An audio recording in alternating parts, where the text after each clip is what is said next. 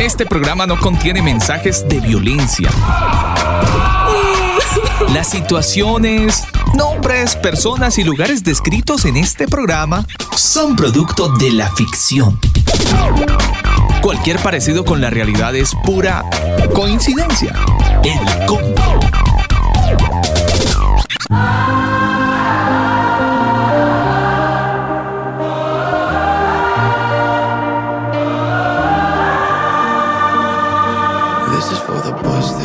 8 de la noche, 57 minutos. Un saludo muy especial para toda la gente que a esta hora del día se conecta a través de nuestro sitio web elcombo.com. Soy Alba Osorio. Me encanta escucharlos y saludarlos con esta bonita canción de King of Country, la canción Together. Una canción muy, muy, muy, muy hermosa que vale la pena escucharla completica a esta hora de la noche. Hoy es martes 23 de junio. Un abrazo virtual muy grande para toda la gente que está conectada con nosotros a esta hora del día. Quiero contarles rápidamente que estamos con mucho frío en la región metropolitana desde donde emitimos este programa. La temperatura en este momento es de 8 grados. La máxima hoy se pronosticó sobre los 12 grados, ya estamos oficialmente en invierno, pero vamos a ponerle un poquito de ánimo a esta noche de martes porque tenemos un programa plato fuerte, porque vamos a disfrutar de un muy buen contenido de programa, así que la invitación es para que usted se acomode, para que si puede vaya por un papel, por lápiz, una agenda, qué sé yo, se organice mientras escuchamos esta canción y ya pueda estar más cómodo para desarrollar con nuestro invitado el tema del día. Esta canción de King of Country, la canción Together.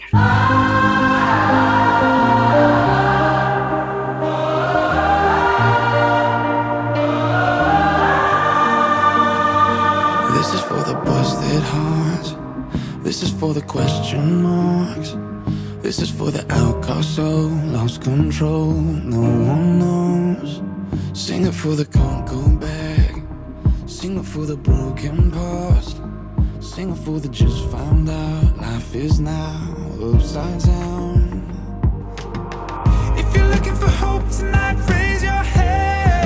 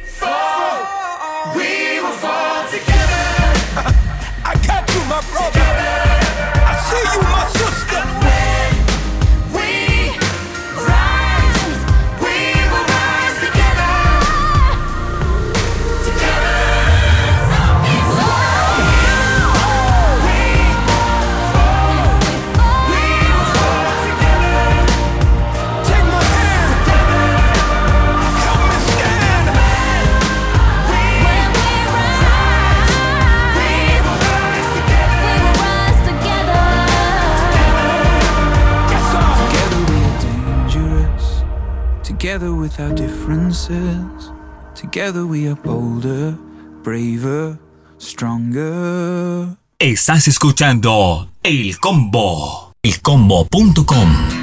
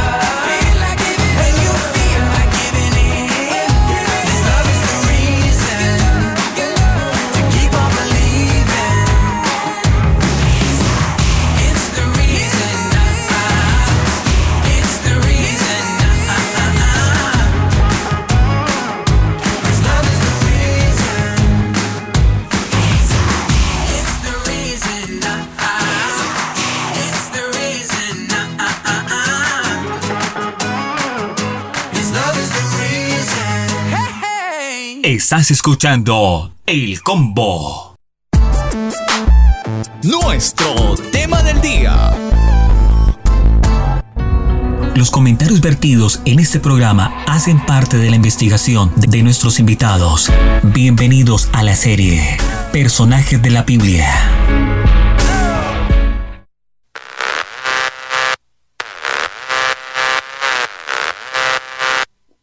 Bueno, pues con mucha emoción y sobre todo con mucho entusiasmo y con muchas ganas de aprender, así estamos todos los martes, ahora que estamos muy juiciosos conociendo un poco más acerca de los personajes que tiene la Biblia y descubriendo mucho más esas historias que eh, alguna vez las habíamos escuchado, en otras oportunidades quizás eh, no sabíamos que existían, pero para eso son estos programas de los martes, para que usted pueda descubrir pues tantas riquezas que hay dentro de las escrituras. Antes de ir con este tema tan interesante, quiero saludar a mi compañero que está muy bien abrigado, ingeniero. Usted tiene, está arropado hasta la cabeza, señor. Está bien abrigadito. Eh, sí, señora, muy buenas noches para usted y todos los oyentes del combo. Eh, no puedo entrar muy arriba porque pues la voz no me acompaña. No, lo acompaña. Pero, bien, aquí acuérdese estamos. que no, no, lo acompaña y lo acompaña mucho, se le entiende, no es coronavirus. No, no, no, no, no, es, es, es una pequeña eh, congestión nasal, pero por el cambio de clima, muy drástico, las noches muy frías, eh, y bueno. Pero, no se le vaya a ocurrir ir a un médico, ¿no? Porque la No, no, no, yo soy antimédicos. Eh, no, no, no. no, y ahorita menos, ahorita menos. decir, ay, mire que es que usted tiene así, usted es y ya lo van a etiquetar. Entonces, no, es que extrañamente la gente ya se dejó de morir de cáncer, dejó de morir de paros cardíacos, se dejó de morir de todo y ahora todos se mueren de coronavirus, ¿ah? Qué extraño eso. Ya no, ya no existen otro tipo de, manifestaciones respiratorias. Oiga, chévere ser médico, Alba. Yo, yo, yo debería haber sido médico en vez de ser ingeniero. ¿Por qué? ¿Luego qué pasó? Porque los médicos simplemente siguen órdenes. Ah, ¿es que a usted le gusta seguir órdenes? No, es que es muy fácil decir. Si quiere hacemos el ejercicio en el programa. Es, muy fácil, es muy fácil decir, diga esto, siga este protocolo y este protocolo. No, pero no y se ganan la gran millonada de plata. No, Daniel. Obvio hay sus excepciones, pero, pero ser, ser, usted la excepción significa quedarse sin empleo. Sí, en muchos, en muchos casos, pero tranquilo, tranquilo, tranquilo. No me haga exasperar porque mi voz se me complica. Sí, pues, yo siento que está un poco, se, se, se, eh, emociona mucho. Iba a decir otra palabra que en Colombia la tendrían vetada y solamente por la audiencia colombiana la evito, pero... Ajá, correcto. Em, no, mire, tranquilícese, tómese un rico No, mire, yo estoy aquí gracias a un delicioso y exquisito té. Un ah. rico té con eh, canela, con jengibre, ah. con limón Ah, no, usted está súper bien. Sí, sí, sí. Hay, hay que, a lo abuelosco, abueloskis. Abuelesco. Abuelesco usted con su bebida, ¿no? Pero bien, sí, sí, esas bebidas son las que hay que acompañar, Daniel. Esos tés de, de jengibre que por estos días son tan importantes. Bueno, saludo a toda la gente que está así medio resfriada, pero que no es coronavirus, que nos escuchan a esta hora y que probablemente están como indispuestos porque tose uno, eh, le duele la garganta. Dios mío, Señor bendito, ay Padre, guárdame por aquello del susto que nos mm. han querido meter, pero bueno, tenemos que estar tranquilos, creer que el Señor está, está con nosotros y... Oiga, pánico el que se generó en México, ¿no? Hoy, hoy se movió, allá todos nuestros cuates, nuestros cuates... Muchísimo, Daniel, 7.5. Yo soy políglota, le hablo como mexicano. Para todos nuestros cuates, ¿Sí? Bueno, yo no sé, de pronto lo levantan. Yo de repente usted dice una palabra que. Ah, bueno, la palabra levantar también está vetada ya. No mejor ni digo. ni digo, ni digo. Antonio, buenas noches. Gracias por estar con nosotros en el combo. No nos vaya a levantar por decir estas palabrotas. Hola, buenas noches. Sí, mejor, mejor saber este, qué significan acá, sino mejor no mencionarlas. Oiga, oiga, Pero, pero Daniel dijo cuate, está bien, ¿no? No, cuate sí, pero dijo otra que sí, sí es este vulgar. ¿En serio? ¿Hermano? Es vulgar, sí. ¿Güey no es hermano? No, no, no, aquí es, es ofensivo, es insultar al, prójimo. Toda mi vida he dicho groserías. aquí sí, aquí sí es. Entramos mal, entramos mal. Oiga, con el perdón de nuestros hermanos mexicanos, pero no sabía, vea, hasta ahora seguimos desvelando información que no sabía. para que vean. No, Antonio, pero, pero, Antonio, pero qué raro porque yo he hablado con algunos hermanos ¿eh? en la Oiga, sí.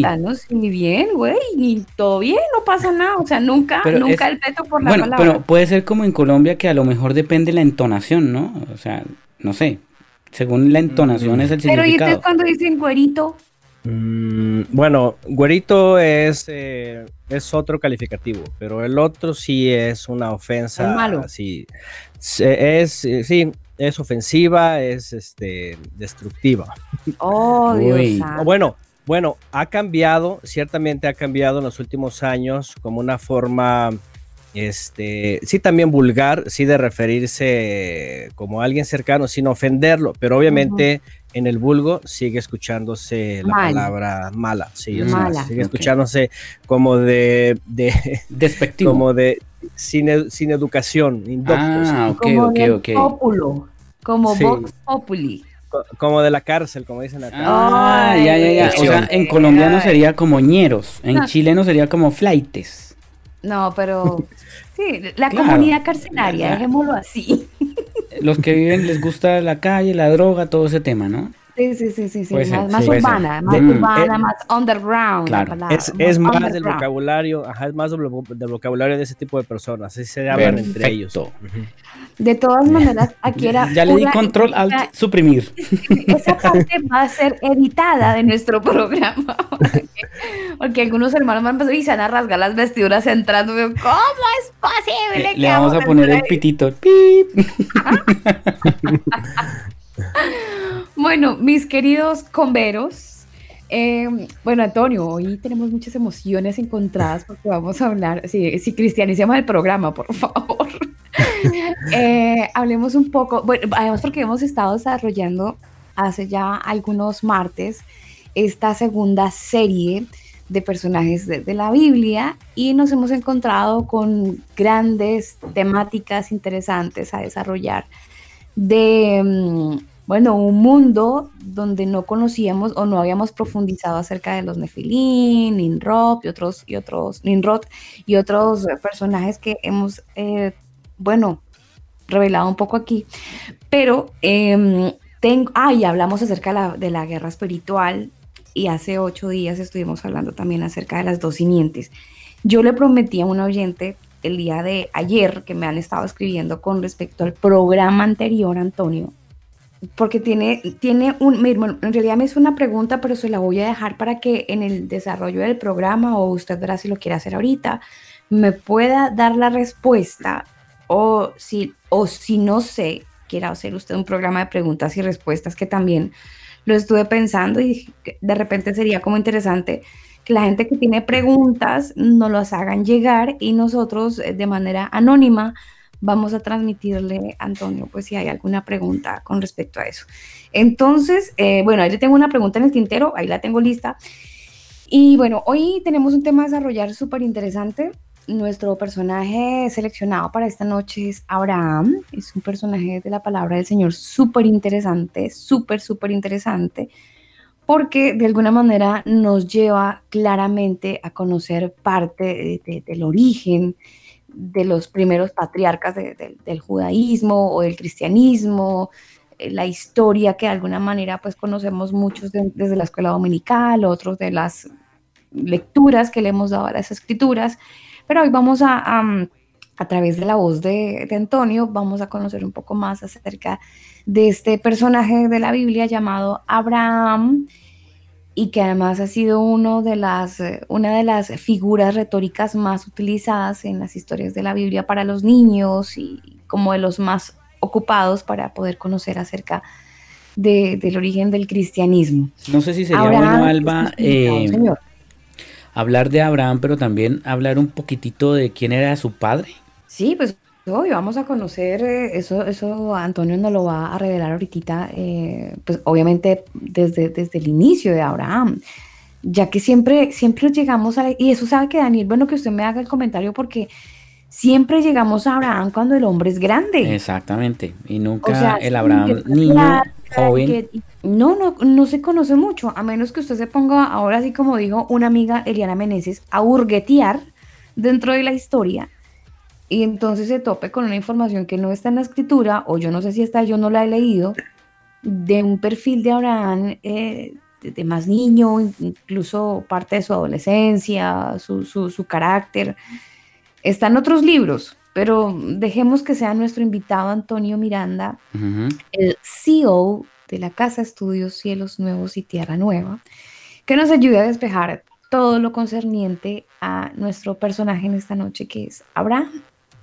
Antonio, nuevamente gracias. Y más serios ahorita en este momento, ya para entrar en materia. Sí, no, al contrario, gracias nuevamente por la oportunidad. Y sí, es, es un personaje. Mm, ¿Y qué podríamos eh, decir? Porque entre todos los personajes de la Biblia, pues es de los más, de los más eh, conocidos, mencionados, utilizados, también adorados, tergiversados, adorados también, porque en el judaísmo, por ejemplo, tienen esta, esta parte, ¿no? De un poco de, idolatría. Hay, hay, dos, hay dos idolatrías en, el judaísmo, en cierto judaísmo, por supuesto. Abraham, porque le llaman Abraham Abinu, nuestro padre, que el Mesías dijo no le digan padre a nadie, y está Moisés, que le llaman Moisés, eh, Moshe Rabbeinu, nuestro maestro, que también dijo no le digan rabí a nadie. Entonces sí, igual el Islam, también el Islam pues obviamente lo tiene como figura principal, eh, en el parte del cristianismo también, de hecho hay hasta un, canto, ¿verdad? Nuestro Padre Abraham, nuestro Padre, y, pero tiene una teología totalmente detrás. Entonces, em, pues sí, Abraham es un icono de la historia bíblica que habla de, em, es parte de la, de la promesa, como hemos estado viendo eh, desde el principio. Y bueno, a él le tocó vivir esa, esa primera atmósfera de aquellos tiranos que había quedado de Nimrod, por cierto. Y bueno, sí es muy interesante preguntarnos cómo habría sido su, vida, ¿no? De niño, ¿no? Sí, ciertamente la Biblia no habla nada, sino hasta que tenía 75 años. Es la primera mención que se habla cuando es eh, llamado. Tal vez un poquito antes, cuando se refiere a su padre, que, que por cierto vamos a ir a la escritura que, que realmente es el papá, eh, o Tare, en la segunda traducción, el que decide salir, de hecho, de Ur de los Caldeos y viajar hacia Canaán. es Antonio. él. Mm, Antonio, eh, y discúlpeme por favor que lo interrumpa, por favor discúlpeme, pero quisiera saber si existe la posibilidad de hacer una pregunta que quedó eh, del programa anterior para dar respuesta a esta oyente, y no sé si Daniel usted también me autorice, y, seguimos con el tema del día o dejamos el tema de la pregunta para otro no, hay que resolver las adelante. dudas de, la gente. Sí, sí, sí, adelante de una vez si quieren, si es propio, adelante. Especialmente de estos temas. Sí, sí, sí, sí, sí. porque no tiene nada que ver con Abraham, pero mm, sentí a esta persona un poco tan como, porfa, ayúdame porque me pareció, además porque se volvió adicta a los programas de los martes, entonces ella ocupa el metro, ocupa todo lo que hace para, para, de tiempo para escuchar los programas de los martes y los escucha dos, tres veces, me dijo. Hablábamos la semana pasada de las dos simientes, que ese fue el tema a desarrollar. Me decía esta persona, ¿la descendencia de la serpiente igual tiene la opción de ser salvos? Es decir, ¿o les cuesta más? más, eh, luchan, eh, ellos luchan, luchan más por sus propias concupiscencias. Eh, yo creo que si vemos las evidencias, este, mm, sí la simiente, por supuesto, trae, eh, podríamos decir, más influencia a, la desobediencia, por supuesto, porque, por ejemplo, si comparamos a Abel, pues Abel era, era justo, dice la Biblia, ¿no? Porque incluso dice que la sangre del justo Abel, eh, aunque obviamente es mayor la del Mesías en ese sentido, pero si los comparamos a ellos, definitivamente, porque el Eterno cuando se refiere a Caín y le dice que se abstenga de pecar, que está a la puerta del pecado, que él puede decirle no, ciertamente le cuesta más trabajo. O sea, esa es la intención de Satanás, hacernos débiles, hacer que se corrompa nuestra mente, nuestros sentimientos, nuestro interior, nuestras acciones. O sea, la, lucha justamente que dice la escritura es esa, es dar muerte a, ese eh, hombre, ¿verdad? Que es el viejo, el viejo Adán. Porque eh, yo creo que hoy día podríamos decir, en general estamos todos contaminados, ¿no? Pero sí creo, y al, menos estudios también eh, de genetistas o científicos han demostrado que hay, hay cierto factor también eh, consanguíneo que de algunas personas que tienen la tendencia Además del entorno en el que viven, ¿no? Pero como que tienen una tendencia, ¿no? Este, más nociva. Es real, aunque no significa que no puedan hacer teshuva. En el, en el hebreo es que, puedan, que no puedan volver al creador, ¿verdad? Pero obviamente en ese sentido, pues sí tienen que tienen que, pues trabajar igual, ¿no? Pero, pero igual dar muerte más. al hombre. Se, me viene a la mente eh, el, texto de Hebreos, Antonio, Hebreos 10, 26, 29, que dice que, porque si pecáramos voluntariamente, después de haber recibido el conocimiento de la verdad, ya no queda más sacrificio por los pecados, sino una horrenda expectación de juicio y de hervor de fuego que ha de devorar a los adversarios. Sí, sí, es correcto. Este, ahí está la, lucha, por eso en, ese tema yo quería hacer énfasis en eso, la lucha es nuestra. Eh, la, ayuda, de hecho vamos a ir viendo cómo el creador en realidad ha querido ayudar al hombre desde el principio. La ayuda más grande y final que el creador nos dio es el Mesías, porque fíjense, con, con, con la obra de él, ¿verdad? De, llevar la, muerte y vencerla y enviar a la presencia divina, eh, de hecho, esa es la diferencia que nos, nos, eh, nos hace aptos. Nos por eso dice todo lo puedo en el Mesías, o en el Mesías soy más que vencedor. Mm. ¿Por qué? Porque cuando viene la obra de él, el poder de la resurrección, como lo vimos en Bikurim, en nosotros, ahí ya no hay pretexto. O sea, el que lucha o el que está peleando es porque está en la carne y no ha mm. entrado en, el pacto ni ha entrado en, eh, no ha recibido la presencia, ¿no? Este, pero, pero esa es justamente la, ayuda que necesitábamos, ¿verdad? Para poder vencer esa, eh, ese viejo hombre, ¿no? Y entonces salir más que vencedores. Por otro lado, también hay personas, por ejemplo, que, y es que bueno esa pregunta porque también entra aquí otro tema, también hay personas que son bondadosas, que son moralistas, que esto y que el otro, o altruistas, pero a la vez no están tampoco sometidas al reino del Todopoderoso, a sus mandamientos. Entonces, habría que ver también qué, es más peligroso, ¿no? Si el que está portándose mal y e, es como una parábola que dice el Mesías, ¿verdad? De dos hermanos, al que se le dijo, ve, y sí, sí, sí voy, y al final no fue. el que dijo, no, no, no voy, se esperaba más rebelde, pero al final sí fue. Entonces, a, veces los, los más dóciles eh, resultan ser más rebeldes, ¿no? Que los mismos rebeldes, porque también la escritura siempre habla de eso, ¿no? Como el hijo pródigo, ¿no? Que se había despilfarrado todo y finalmente recapacitó y desde lo más profundo de, la contaminación volvió, ¿no? Entonces, la verdad es que es en general, ¿no? Puede ser, puede ser más resistencia o no, pero al final, este, ahí está el veneno, ¿no? De una u otra forma aplica porque puede aplicar para el que está en delincuencia, pero puede aplicar para el que está metido en la religión profundamente y está igual de perdido, ¿no? Al final de cuentas está la maldad también ahí. Ya, ya, gracias Antonio, ya. Esa respuesta yo sé que nuestra, nuestro querido oyente va, a escucharla atentamente. Sí, y esto tiene que ver justamente con lo que vamos a ver hoy. Por ejemplo, ¿no? Eh, el personaje de Abraham trae una línea que si nos preguntáramos, por supuesto, de su niñez, pues no aparece, ¿no? Ni siquiera en los, libros extrabíblicos. En los libros extrabíblicos, lo que la gran mayoría sabemos, del libro de Yashar, por ejemplo, y el judaísmo menciona esto, es de que él en su juventud solamente eh, era un hombre que no estaba conforme con la dictadura en donde se vivía, ¿no? La imposición de la idolatría y todo eso, porque él él no encontraba las respuestas que tenía y esa es una buena característica porque es un buscador, es alguien que está cuestionando el sistema y está viendo que no tiene ese, esa respuesta que él quiere de, lo divino, ¿no? De, del, del, creador en este caso. Entonces entendemos que él trae, de entrada obviamente cuando vamos a Génesis, y bueno, podemos comenzar de aquí, ustedes pueden ver que en el capítulo 10 de Génesis, se habla de los descendientes de Noé, en el cual pues obviamente comienza con, no, perdón, eh, primero los descendientes de Adán y Eva a través de Set, el sustituto, hasta Noé, ¿sí?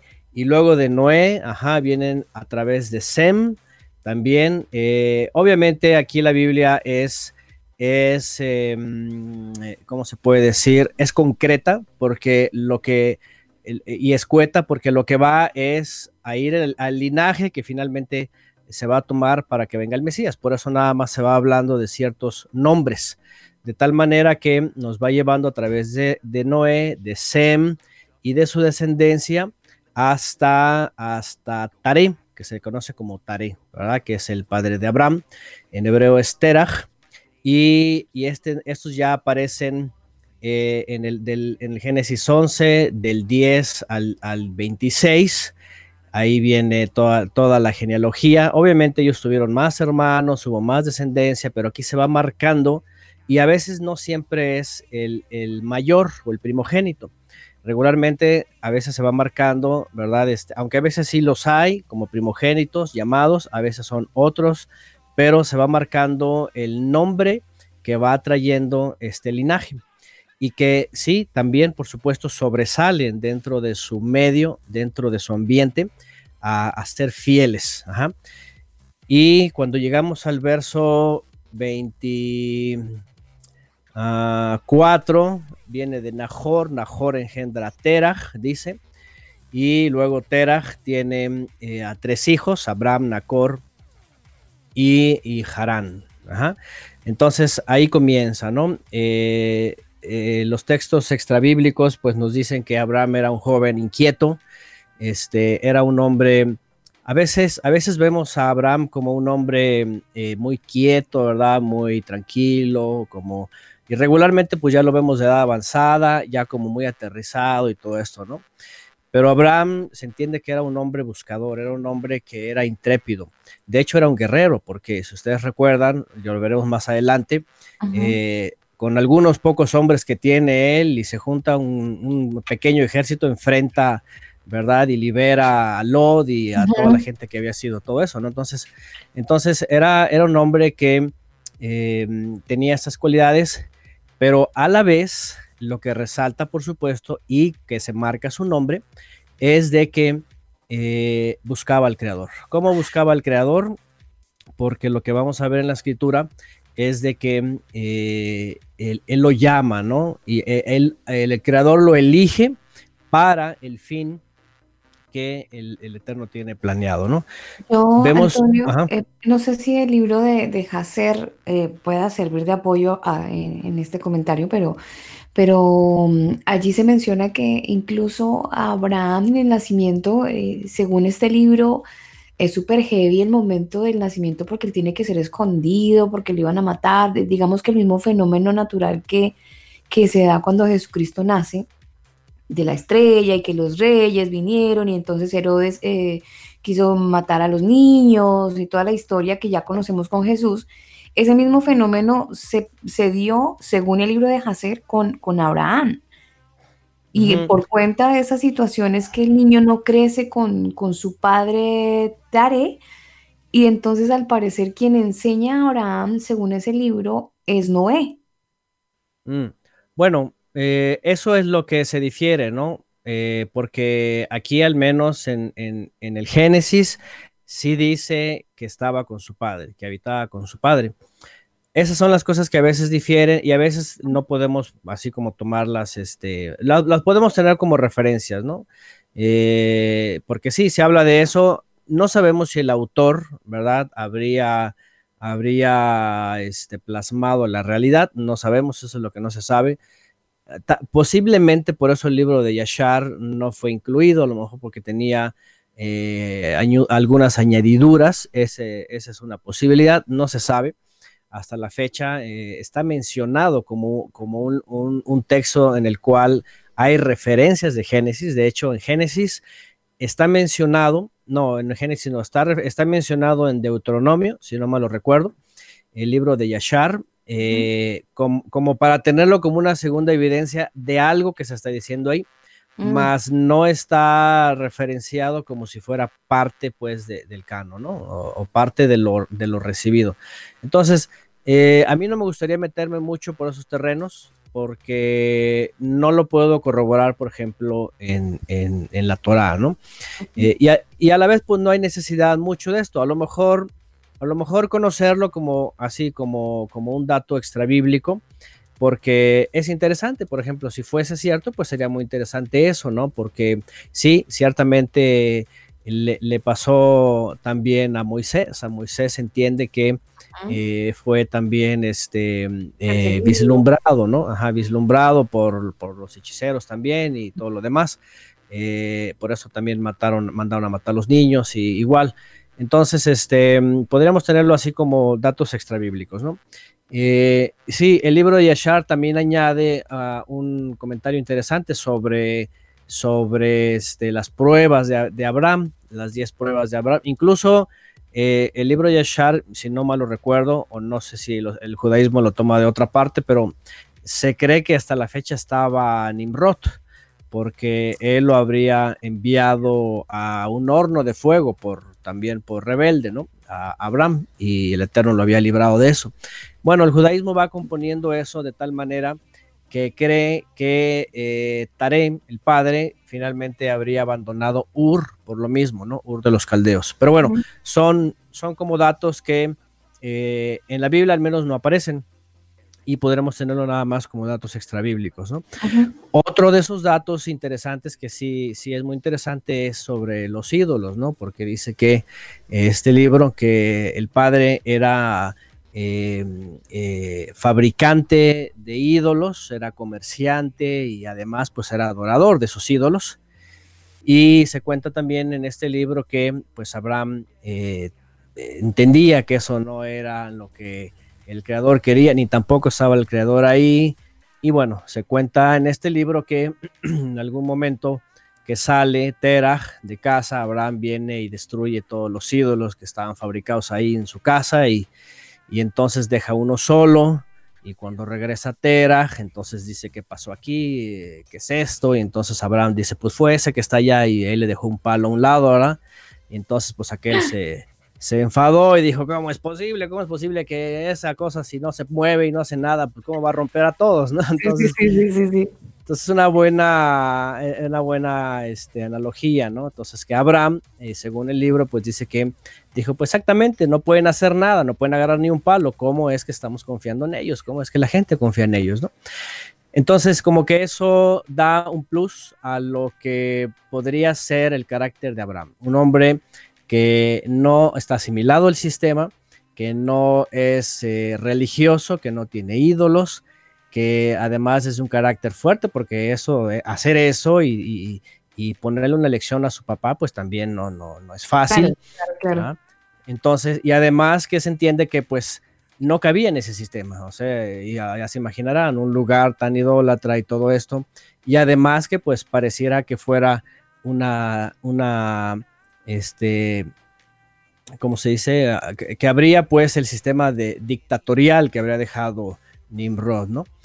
Entonces, em, hay algo interesante en esos comentarios para ah, sumarle a Abraham, que simplemente eh, fue un hombre que, y a, a, la pregunta que hicieron hace rato, ¿no? Fue un hombre que estaba más bien luchando contra, no solamente contra el sistema, sino contra lo que a su misma vida, a, lo mejor como cualquier persona, pues el sistema le ofrece, ¿no? Que pues eso, el estatus de afuera, la comodidad, el comercio mismo, ¿no? Él, él pudo haber dicho, pues de aquí somos y vamos a la venta y yo pongo otra tienda acá y vamos a hacernos más ricos y vender ídolos y cualquiera pudo haber dicho, no, pues ahí está el negocio, ¿no? Pero parece que Abraham pues no, ni siquiera por eso se inclinaba, ¿no? Entonces, em, la vida de Abraham en la Biblia, eh, ya, eh, según entonces entendemos, ya los, sus comentarios pues, ya serían muy tardíos, ¿no? Hasta 75 años. Eh, pero no significa que no nos diga nada de la vida de Abraham, ¿no? Porque ahí está él y aparentemente ya tiene una comunión con el Creador. Y eso no es extraño. ¿Por qué? Porque desde los descendientes de Set dice que empezaron a invocar al Eterno, empezaron a buscarle, empezaron a obedecerle, ¿verdad? Obviamente mientras pasaba esto, pues la descendencia de Caín y los que se mezclaban con ellos, hasta Noé, pues generó toda una, una, una mm, sociedad totalmente descompuesta y fue la que fue juzgada, ¿no?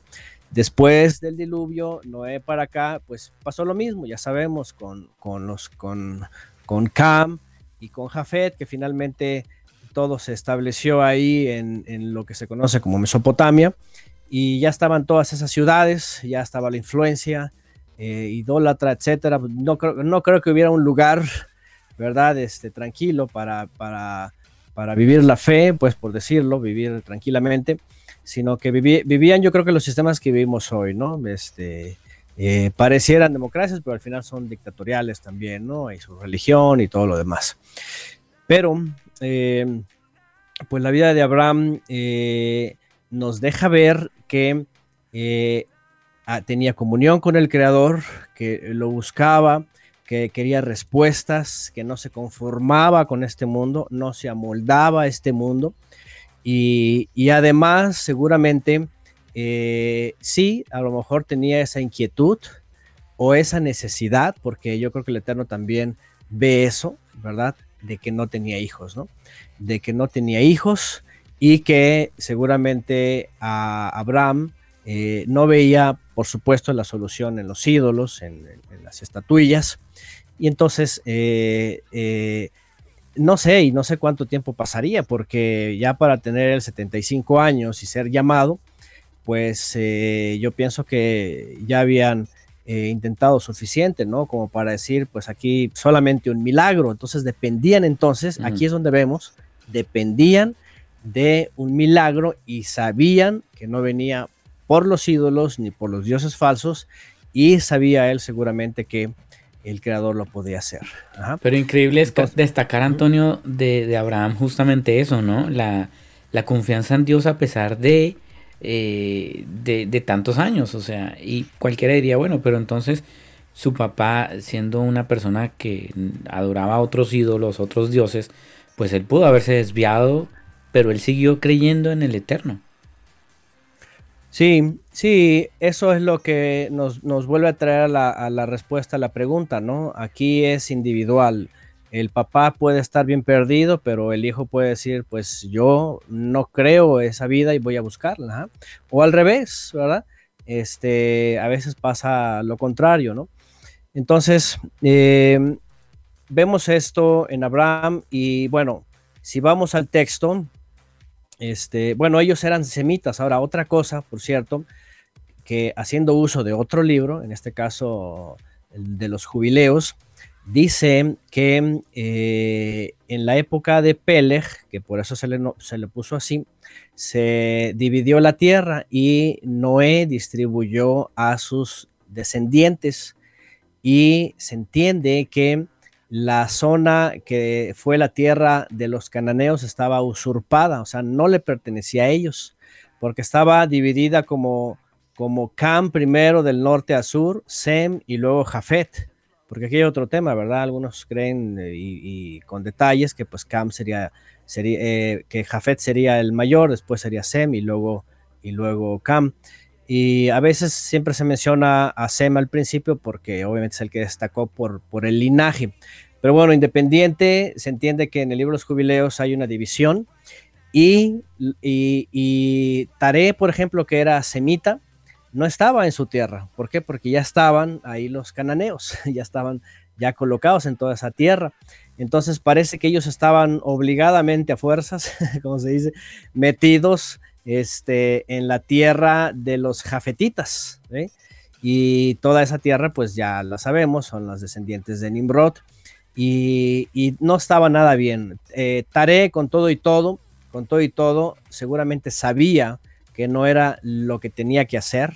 Tare es una especie de, creyente, porque si lo vemos dentro del linaje y vemos que sus antepasados habían andado fieles, o al menos se menciona que, que va un linaje ahí, pues Tare era como ese tipo de creyentes que pues creía que se podía moldar, que no pasaba nada, que podía hacer una y otra cosa, que podía vivir como los demás y, posiblemente pues ese, ese fue su, su, este, su distintivo, ¿no? Cosa que Abraham no fue así. Seguramente Abraham dijo, pues, ¿qué estamos haciendo aquí? ¿Por qué hacemos todo eso? Si, si venimos de un linaje desde Noé, desde Noah, incluso antes de Noah, ¿verdad? Y que no somos llamados a eso. O sea, tenemos que contrarrestar justamente las obras de las tinieblas, ¿no? Las obras de los descendientes de la serpiente. Entonces, em, parece que en algún momento, y, si nos basamos, por ejemplo, a la historia del libro de Yashar, tal vez en ese momento eh, Tare toma conciencia ¿eh? y a lo mejor en ese momento es que dice, ¿sabes qué? Pues sí, ¿qué estamos haciendo aquí? Vámonos de aquí, ¿no? Entonces, por eso es muy interesante porque en el capítulo 11, Dice en el verso 31, pueden usar las versiones que quieran, dice que Terach tomó a su hijo Abraham y también a Lot, hijo de Harán, hijo de su hijo, y, o sea, su nieto, y a, y a Sarai, su nuera, mujer de Abraham, su hijo, dice, y salió con ellos de Ur de los Caldeos para ir a la tierra de Canaán. Fíjense, es, es Taré el que finalmente toma la iniciativa y, y, comienza a irse. Y se entiende que Abraham está con ellos. Mm. O sea, eh, eh, vive en, su familia, pues vive en su casa, como acostumbraban en aquella época, ¿no? El, padre repartía tierras, y entonces vivían ahí. Eh, eso sobre si era Noé su maestro o no, bueno, eso no, no implicaría problema, por ejemplo, si viviera para la época, no implicaría problemas si pudieran aprender de la escuela de Noé, por ejemplo, o de la escuela de Sem, ¿verdad? Porque algunos creen que el famoso Melquisedec era, era nada más y nada menos que Sem. Hay, historiadores que opinan que, era eso, ¿no? Que, que, Sem era el famoso rey de Salem o Melquisedec, el rey de justicia. Bueno, eso también se queda en documentos extrabíblicos, ¿no? Entonces, em, bueno, el caso es de que hay un dato que interesante, que eh, tomó, dice, a su hijo, a su, a su nieto, a su nuera y salieron, fíjense, de Ur de los Caldeos para ir a la tierra de, de Canaán. Y dice, vinieron hasta Harán y se quedaron ahí, como que hicieron una, pausa ahí, tuvieron ahí un tiempo, pero eh, enseguida dice que ahí murió, ahí murió Terah, dice que murió de 205 años en, en Harán. Y en el, en el capítulo 12 es donde viene este pero. Pero el Eterno había dicho a Abraham, vete a tu tierra y tu parentela y de la casa de tu padre a la tierra que te mostraré. O Como que ya palabras le estaba diciendo, continúe el viaje. Sí, básicamente. O, ajá, o como que ya le había dicho antes eso. ¿eh? Y, posiblemente él lo habría compartido con su familia y a lo mejor fue el, patriarca en este caso, porque, porque una de las cosas que vemos también en la Biblia es, em, eh, es esta, ese respeto a la autoridad, ¿no? O sea, Abraham, ni siquiera Abraham podía hacer algo antes que el padre lo, lo, dijera, porque si estaban bajo la tutoría, no, Abraham no era ni siquiera en ese caso, pues un, un hijo desobediente, ¿no? No, porque una de las cosas que se menciona es, no, que Abraham dejó todo y se fue. Pues la realidad es de que, de que tuvo que él ser, como lo fue después, astuto.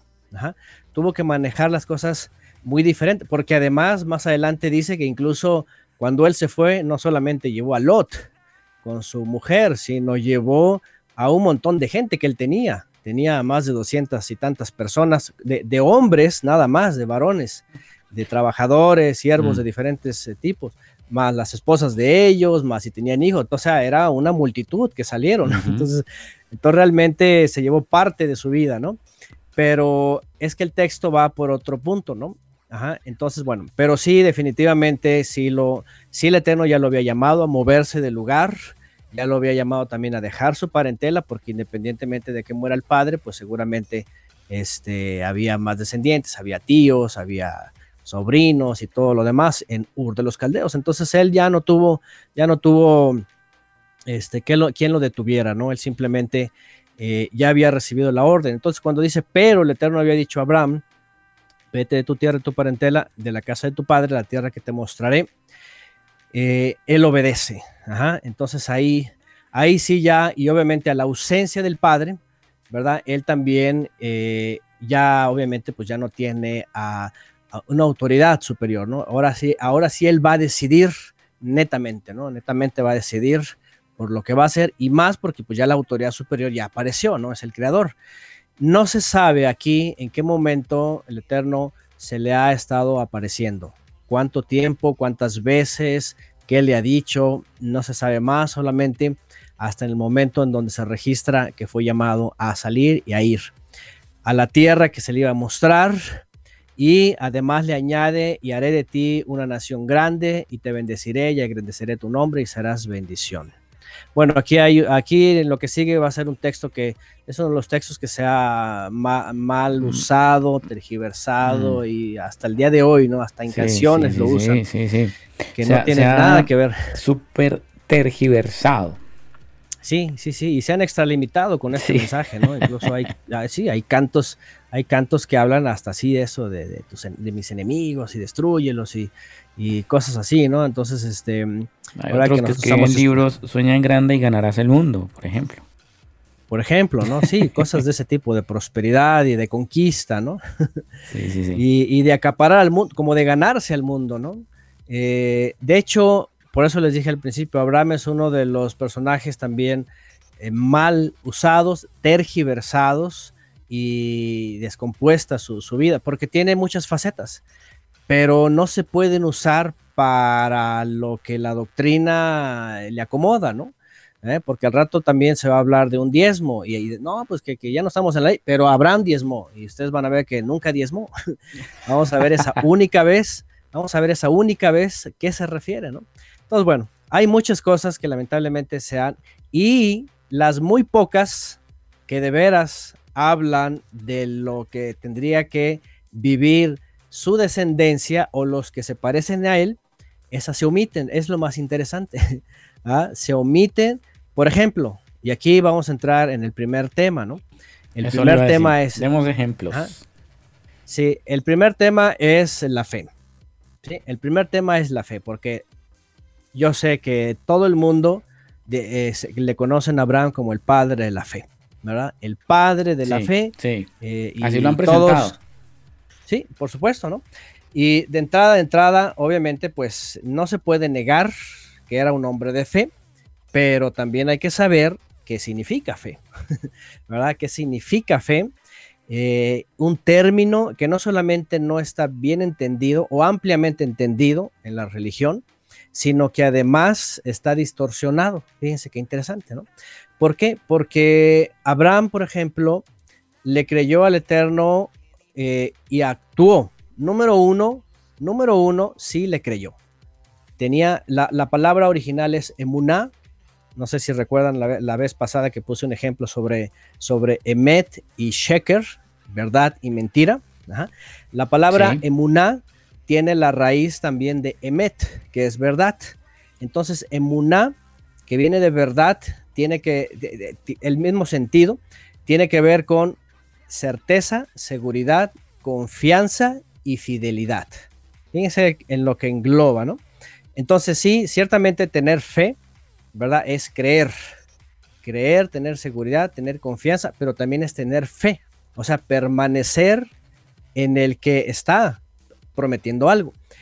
Y eh, la primera parte de la fe de Abraham es que creyó, sí, pero creyó en algo que se le estaba diciendo.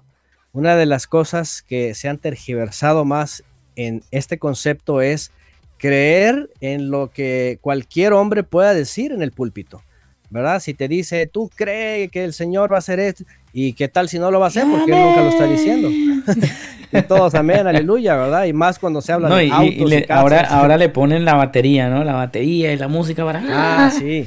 ¿Y qué? Entonces le dice, ay, emociones. Eso, eso exactamente, es, esa es una ya...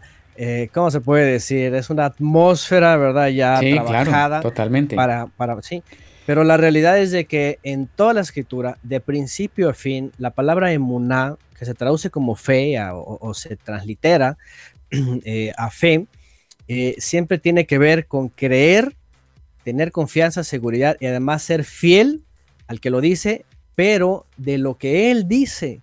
No podemos estar especulando con querer algo que ni él va a hacer o no existe o es dicho por un hombre o se me ocurrió a mí, ¿no? Ahí yo he escuchado mucha gente que dice, por ejemplo, esta vez sí me voy a ganar la lotería. Ya lo siento, lo siento, estoy tan así. nunca se la ganan. sí, sí, yo he escuchado gente, ¿no? Y un día lo escuché de un familiar, ¿no? Que se sentía que ya, que ya el boletito ya. Ahora sí que sí. Sí, y, no, hombre, han pasado, si no décadas, años, pero al menos unas dos décadas. Ya, ya, serían millonarios si ahorraran todo lo que desperdician intentando ganarse la, la, lotería ahorrando, ahorrando, siendo invirtiéndolo. sí. Entonces, entonces eh, yo creo que de Abraham, yo creo que hay que poner primero en orden esto, ¿no? Abraham era un hombre que era, era, eh, tenía confianza, seguridad, certeza, creía, pero tenía fidelidad de lo que el creador le estaba diciendo. Yo le agregaría algo, Antonio, de, de, Abraham. agregaría que sí, él tenía fe, pero principalmente era obediente. Sí, por supuesto. De hecho, ese punto lo vamos a ver más adelantito, aunque lo podemos eh, adelantar, porque cuando él creyó, y uno de los textos, por cierto, que se usa mucho es, es que él creyó y le fue contado por justicia. Así que tú crees y, ya mm. saben todo lo que, muchas cosas se dicen afuera, ¿no? Ajá, pero este, cuando se cita esto, esto tenía que, esto tiene que ir acompañado de algo muy interesante que leemos eh, cuando el Eterno ya le habla a Isaac. Y voy a brincarme, aunque sea mucho, pero es importante eso que acaba de decir el ingeniero. Génesis 26, cuando le habla el creador a Isaac, ¿verdad? Y le dice que también iba sobre él la bendición, que iba a multiplicar su descendencia, estoy leyendo 26.4, y le iba a dar a su descendencia esas tierras y todas las naciones eh, e iban a ser benditas en su descendencia. Dice en el verso 5, Génesis 26.5, dice, por cuanto yo, Abraham, mi voz, o sea, me oyó, Shema quiere decir, me escuchó con atención para obedecer, y dice, y guardó mi precepto, mis mandamientos, mis estatutos y mis leyes. O sea, lo que está diciendo aquí es, sí, ciertamente la emuná, la fe, no nada más es creer al que lo dice, sino además obedecerle, tener seguridad y serle fiel siempre, ¿sí? Por supuesto, y eso es algo que se ha omitido en la, en la traducción de la palabra y se ha quedado en el concepto de Constantino también, otra vez, los protocolos de Constantino, ¿no? Porque él, por ejemplo, cuando dice que vio la señal de la cruz, dice por ese signo, y él lo creyó y listo, y eh, para él era, era victorias, ¿no? Entonces, este, y eso se fue transmitiendo, y luego Lutero, por supuesto, es lo que le encanta, que saca de, lo único que saca, de hecho, de la, del catolicismo, ¿verdad? Sí, también se trajo la Virgen, la, la, la Virgen María y todos los santos. Uno, hay personas que no saben, pero, pero Martín Lutero, por ejemplo, era, bien católico, ¿no? Y podía hablar de mucho de fe y Abraham y por la fe, el, por, por, la fe el justo vivirá y todo eso, pero era, era un idólatra, ¿verdad? Se trajo a María, se trajo los santos, se trajo el domingo, se trajo Navidad, se trajo todo eso. Entonces, eso no habla de fe, porque fe no nada más es creer, sino tener fidelidad y obedecer al Creador. Claro. Entonces eh, Abraham, eh, lo que vemos aquí es de que está esperando la revelación divina para obedecerla. Mientras él está haciendo su parte, él no sabe en su vida para dónde va a tomar rumbo. Lo único que sabe es de que tiene que eh, no asimilarse, no seguir al mundo, no meter en idolatría, por supuesto, no, sino ser diferente y ya nada más llega la revelación. Entonces, como que estaba esperando, ahora sí, dime y yo lo haré, ¿no? Entonces, ahí está Abraham y bueno, en esta parte dice que le dijo, regreso a Génesis 12, verso 2, que lo iba a hacer una grande nación, lo iba a bendecir, lo iba, le iba a agrandecer su nombre, pues hasta, hasta la fecha, ¿verdad? Su nombre es grande o es de recordar, y serás bendición. Y luego en el verso 3, bendeciré a los que te bendigan y a los que te maldijeren, maldeciré, y serán benditas en ti todas las familias de la tierra. Este texto también ha sido eh, sobre todo en el judaísmo, ha sido una especie de escudo eh, que usan ellos, ¿verdad? Para, sobre todo para persuadir a los cristianos, ¿eh? de, tienen que bendecirnos, tienen que ayudarnos, tienen mm, que mandar ofrendas, tienen que ayudar para el templo, tienen que hacer que los judíos, o sea, y han estado así extorsionando básicamente a los cristianos de las últimas cuatro décadas, ¿no? Desde la, la famosa fundación del Estado israelí, ¿no? Por, por Ben Gurión. Y, y, por otro lado, dicen que si lo maldices o si hablas mal o algo y eres antisemita o algo, pues te va a ir de, la patada, ¿no? Como, a perros en misa. Ajá. De, ahí es donde se toman, se acuerdan que un día mencionaron de este exmandatario, ¿verdad? Que maldijo al Estado de Israel. Ajá. Ajá y que después ya salió la luz que, que pues finalmente lo envenenaron, ¿no? No era de que, ay, le cayó la maldición, ¿no? Es de que estos individuos tienen, trabajan en todo el mundo, tienen agentes en todo el mundo, eh, trabajan sobre todo con los kidiones, ¿verdad? Del Mossad y esas personas son de, de, mucho cuidado. Entonces, bueno, a esas alturas, obviamente, sí, a esas alturas ellos, ellos saben, ¿verdad?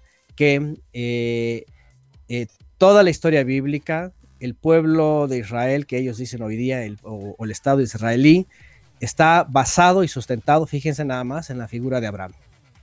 Tanto, tanto que hasta el día de hoy, este, por ejemplo, eh, el patriarca, pues en este caso Abraham, ¿verdad? Eh, es citado una y otra vez por el asunto de la multiplicidad y de la tierra prometida.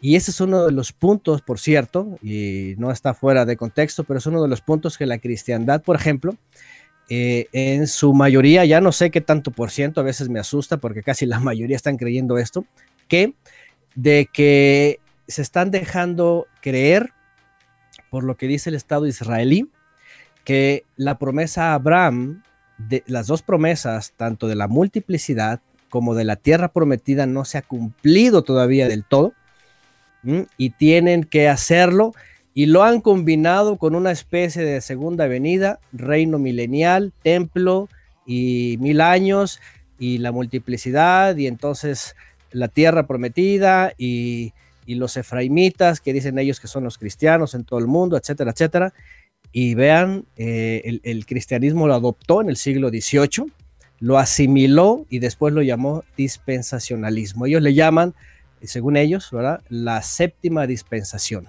¿eh? Una vez que eh, regresen los judíos, dicen ellos, entonces viene todo lo demás, la calamidad del anticristo, yo qué sé, todo este, este cuento, yo le puedo llamar a fábula, es una, es una construcción de la esperanza judía parte de la Kabbalah, porque ella habla de la reencarnación. En, el, judaísmo se le conoce como eh, la transmigración de las almas. Y finalmente, eh, pues llegar a la, conclusión, dicen ellos, de las promesas a Abraham. Eso es muy importante porque de Abraham viene todo esto, lo cual se cumple, pero vean una de las grandes distorsiones ¿no? y, y tergiversaciones.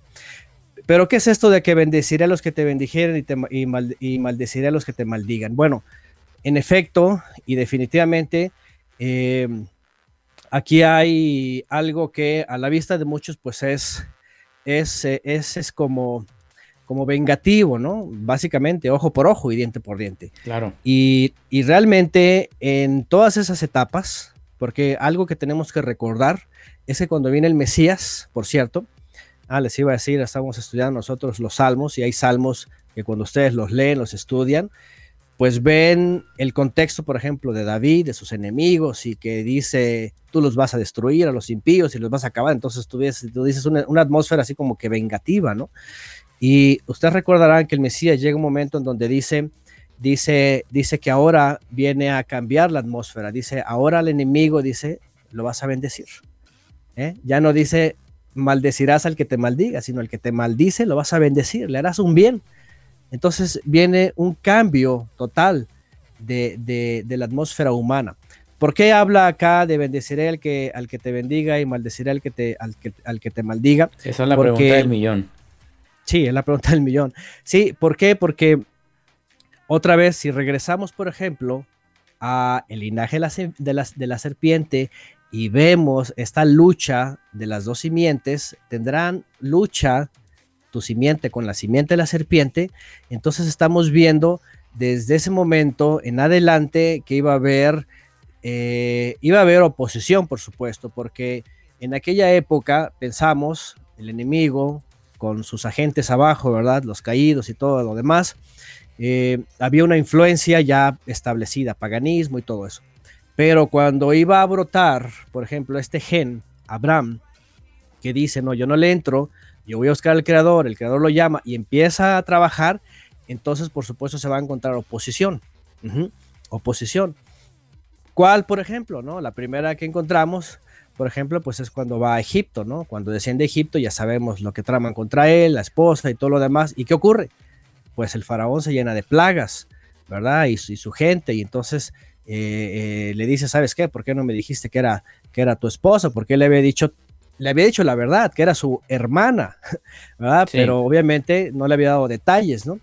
Bueno, ya llegaremos ahí, pero aquí el punto es eso, es quien te vaya a querer hacer mal, va a recibir mal. ¿eh? Va a recibir mal. Y eso es lo que vemos, porque realmente no, no era Abraham que, que, recibía algo y andaba maldiciendo a todo el mundo, ¿no? Eh, sino él simplemente seguía su camino y cuando había una interferencia histórica, profética contra la descendencia de Abraham, ahí es donde el Creador los defendía, ¿no?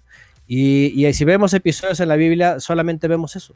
Vemos cómo le quieren hacer daño y el Creador convierte la maldición en bendición. Una de las más famosas es con Balaam. ¿Se acuerdan cuando van saliendo de Egipto? Y lo, y, lo, manda Balak a maldecir al pueblo y a la hora cuando va a maldecir, ajá, dice, no, no puedo, ¿verdad? Y cambia la maldición en bendición, ¿no? Y ya después, pues viene la maldición a los pueblos, ¿no? Son destruidos y los juicios y todo lo demás.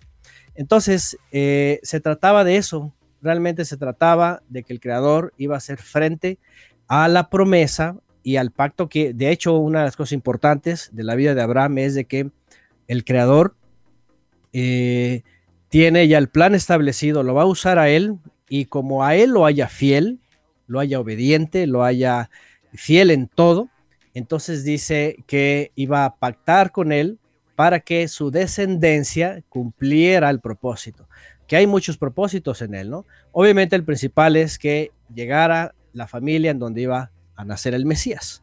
Pero eh, antes todavía había muchos beneficios, ¿no? Muchos, muchos beneficios para él, ¿no? Para Abraham y su descendencia. Entonces, por supuesto que vemos toda una vida en donde el Creador está eh, interviniendo para que eh, esa obediencia y esa, esa promesa cumplida a, Abraham de su descendencia y, y, sobre todo también de la tierra llegar a su término, ¿sí? Porque los pueblos, por ejemplo, cuando ellos salieron de Egipto, pues los maldecían, ¿verdad? Eh, los cananeos para, para, por sus dioses y todo, para, pues, para que no entraran. Pero al final, pues el creador, otra vez, maldijo a los pueblos, los, los, los designó a exterminio, etcétera.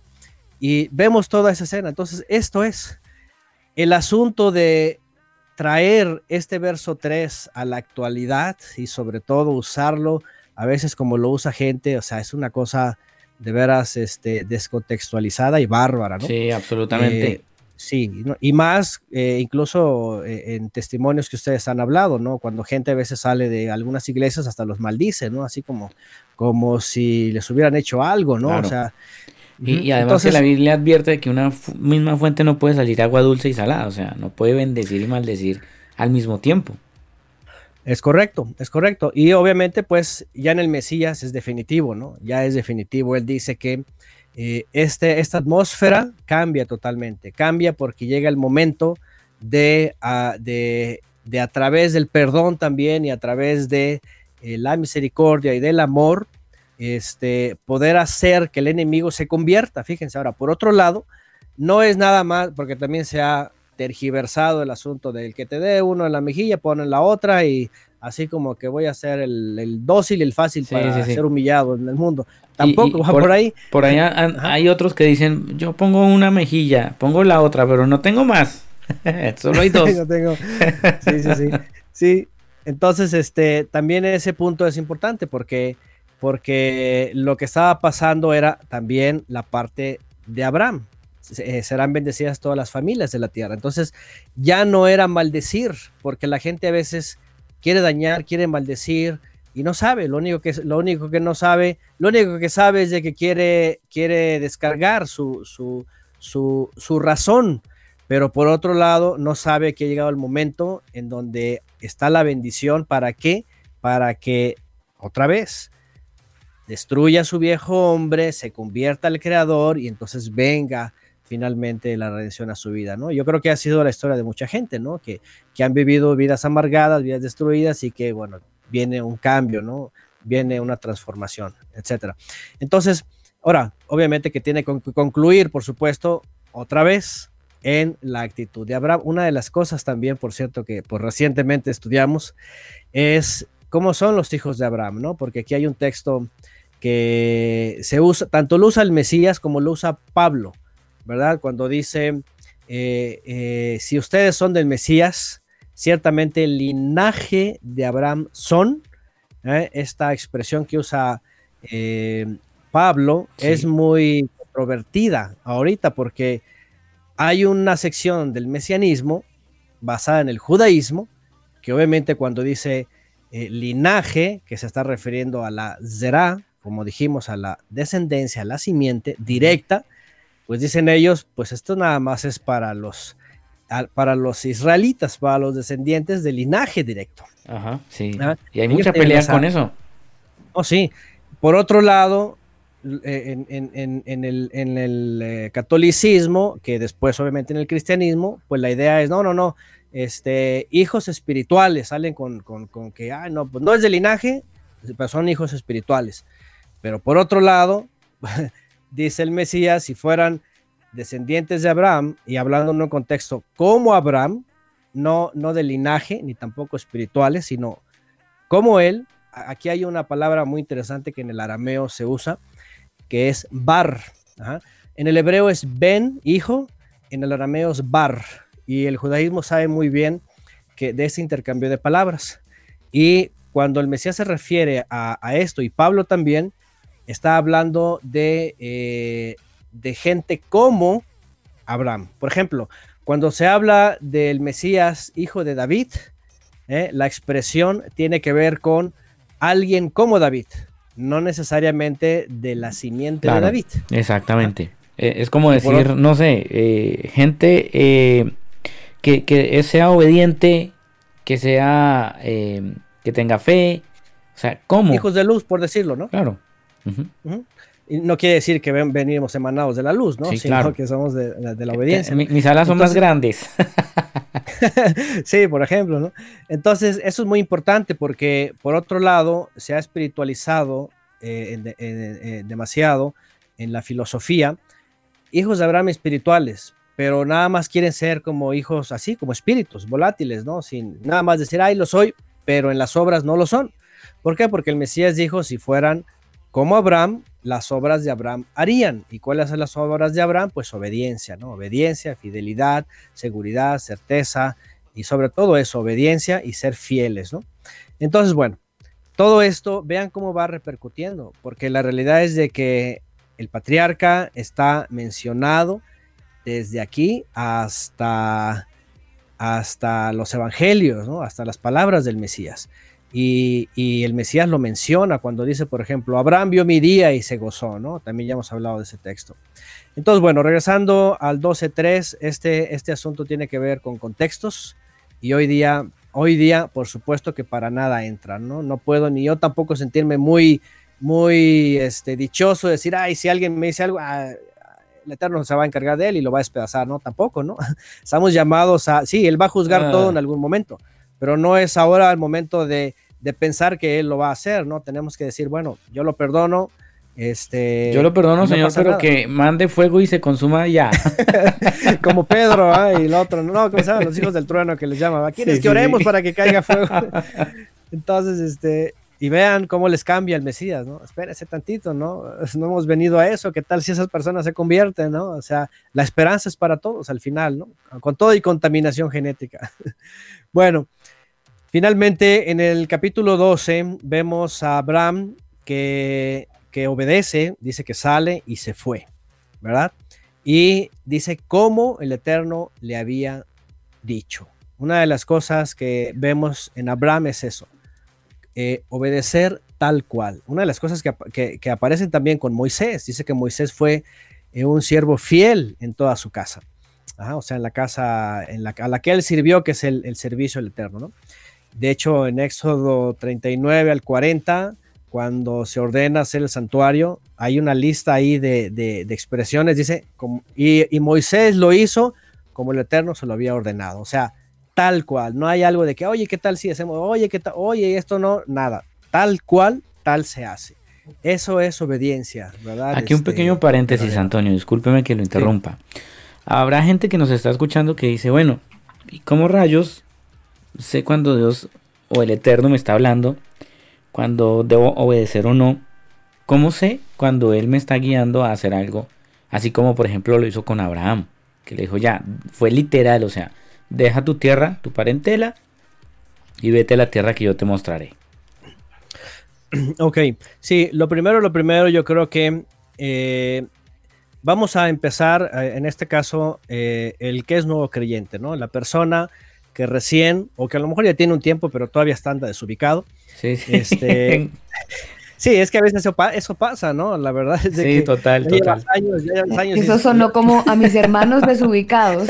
a mis amigos del combo. y luego dices, oye, es que, o sea, tu vida y cómo es, cómo es posible esto, ¿no? Entonces, este, pero miren, dice eh, el autor a los hebreos, si no me lo recuerdo, que hay, que hay estas dos etapas. Primero, el que es como recién nacido, que quiere leche, ¿verdad? Lo más, lo más típico es de que el, el que acaba de conocer, el que acaba de creer, el que acaba de acercarse, tiene un hambre que para eso está la palabra. Y la palabra es un banquetazo para todos los días de la vida.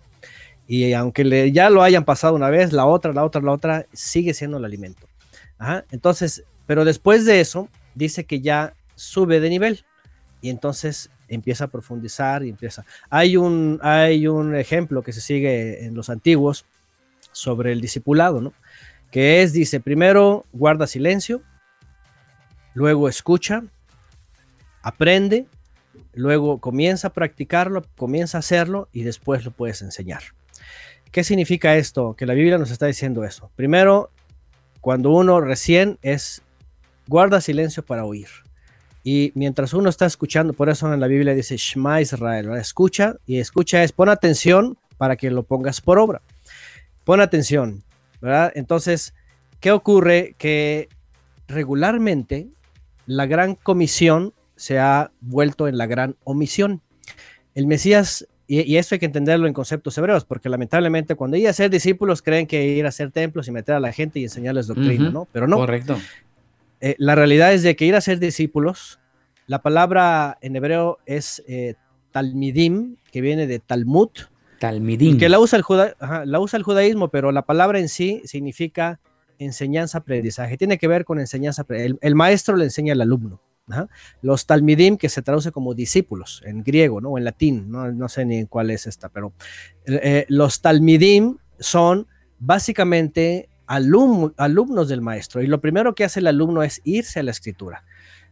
¿Cuál escritura? Obviamente el Mesías dijo a, a, Moisés, a los salmos y a los profetas, ¿verdad? Ahí está todo, ¿no? Entonces, ¿qué es lo que necesita el primer creyente? La palabra pero no nada más leerla, ¿verdad? Porque lamentablemente, yo lo digo por experiencia, se me enseñó nada más a leer tus capítulos y el domingo te ponen ahí a ver cuántos y al final del año sumas a ver cuántos sumaste, cuántos sumaste ¿no? No, eh, Talmidim, alumnos, es recibir la enseñanza del Mesías. Y esto es, como, vamos, como el que va a la escuela, ¿no? Todos saben que el que va a la escuela, pues no va a ir nada más, ah, voy a escuchar y a ver cómo va el examen.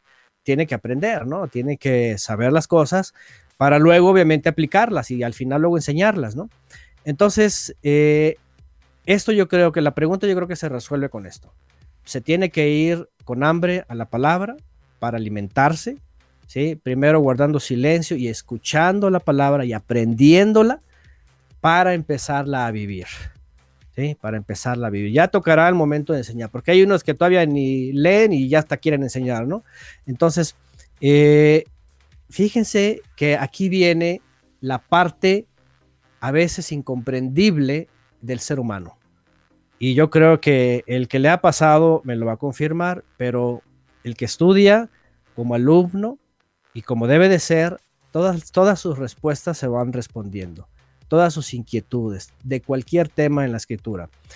Eh, e incluso se va sabiendo para qué el creador nos va a usar e incluso a veces cuánto tiempo que hay que esperar. La realidad es de que esto no lo dice ningún hombre. Sí, yo me acuerdo siempre del testimonio de mi esposa cuando, cuando antes de casarnos que, que este, salió de una iglesia así un poco carismática, eso de que no, que, que el Señor esto y que el otro, pero, pero le decían a ella, es que tú no sabes el, el, el propósito de Dios para tu vida. ¿verdad? Así como que no, tú no sabes, tienes que ir y que estudiar y que las predicaciones y que... Tú no sabes, yo lo sé.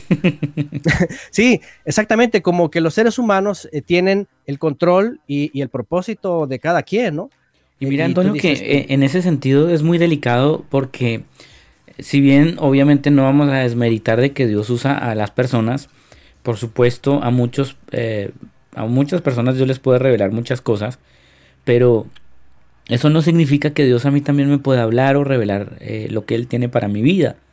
Y, desafortunadamente hay mucha gente que cae en esa, yo lo, yo lo llamo como idolatría, donde el pastor dijo y si él lo dijo, palabra de Dios. Y eso está mal, eso está mal porque, bueno, ya, ok, es que Dios me dijo, Dios dice así, así, y sueltan la palabra. Bueno, ya, está bien, pero usted tiene que tener una confirmación y Dios le tiene que, decir exactamente lo mismo, si es de Él. Si no, es, es cuento que le están metiendo. Sí, no, sí, por supuesto, eso, eso es algo que yo creo que todos vivimos, todos pasamos por ahí. Y, no, y déjenme decirles que sí, a veces aciertan, ¿no? Aciertan, ¿no? Y no, pues que no, pues sí, porque es bíblico. Pero otras veces, si no, que es que la mayoría, ¿verdad? Es porque aquí el gran problema es, no están recibiendo discipulados, sino están recibiendo... Eh, profecía. Pues profecía o doctrina o la mm. clase de hermenéutica o lo que sea, y ahí, ahí salen cosas que son netamente humanas, ¿no? Claro. Por ejemplo, acabamos de poner el ejemplo aquí, ¿no? No, que el Señor dice que si eh, te bendeciré y el que te maldiga te maldecirá. Entonces la gente crece en la fe pensando que, es un superpoderoso, que cualquiera que se le ponga enfrente va a caer con, eh, eh, con un rayo muerto, ¿no? Entonces...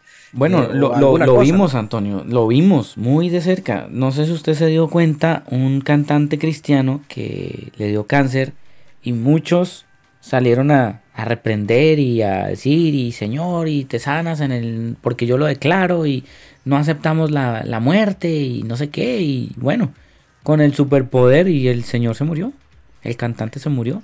Entonces uno dice, bueno, pero eh, a ver, o sea, es que el poder es de Dios, es él, él, él es el que define quién vive y quién muere. Claro, claro, claro, sí, eso ya hablamos también, ¿no? Que a veces hay, hay, fíjense, una fe ciega, una fe falsa. ¿sí?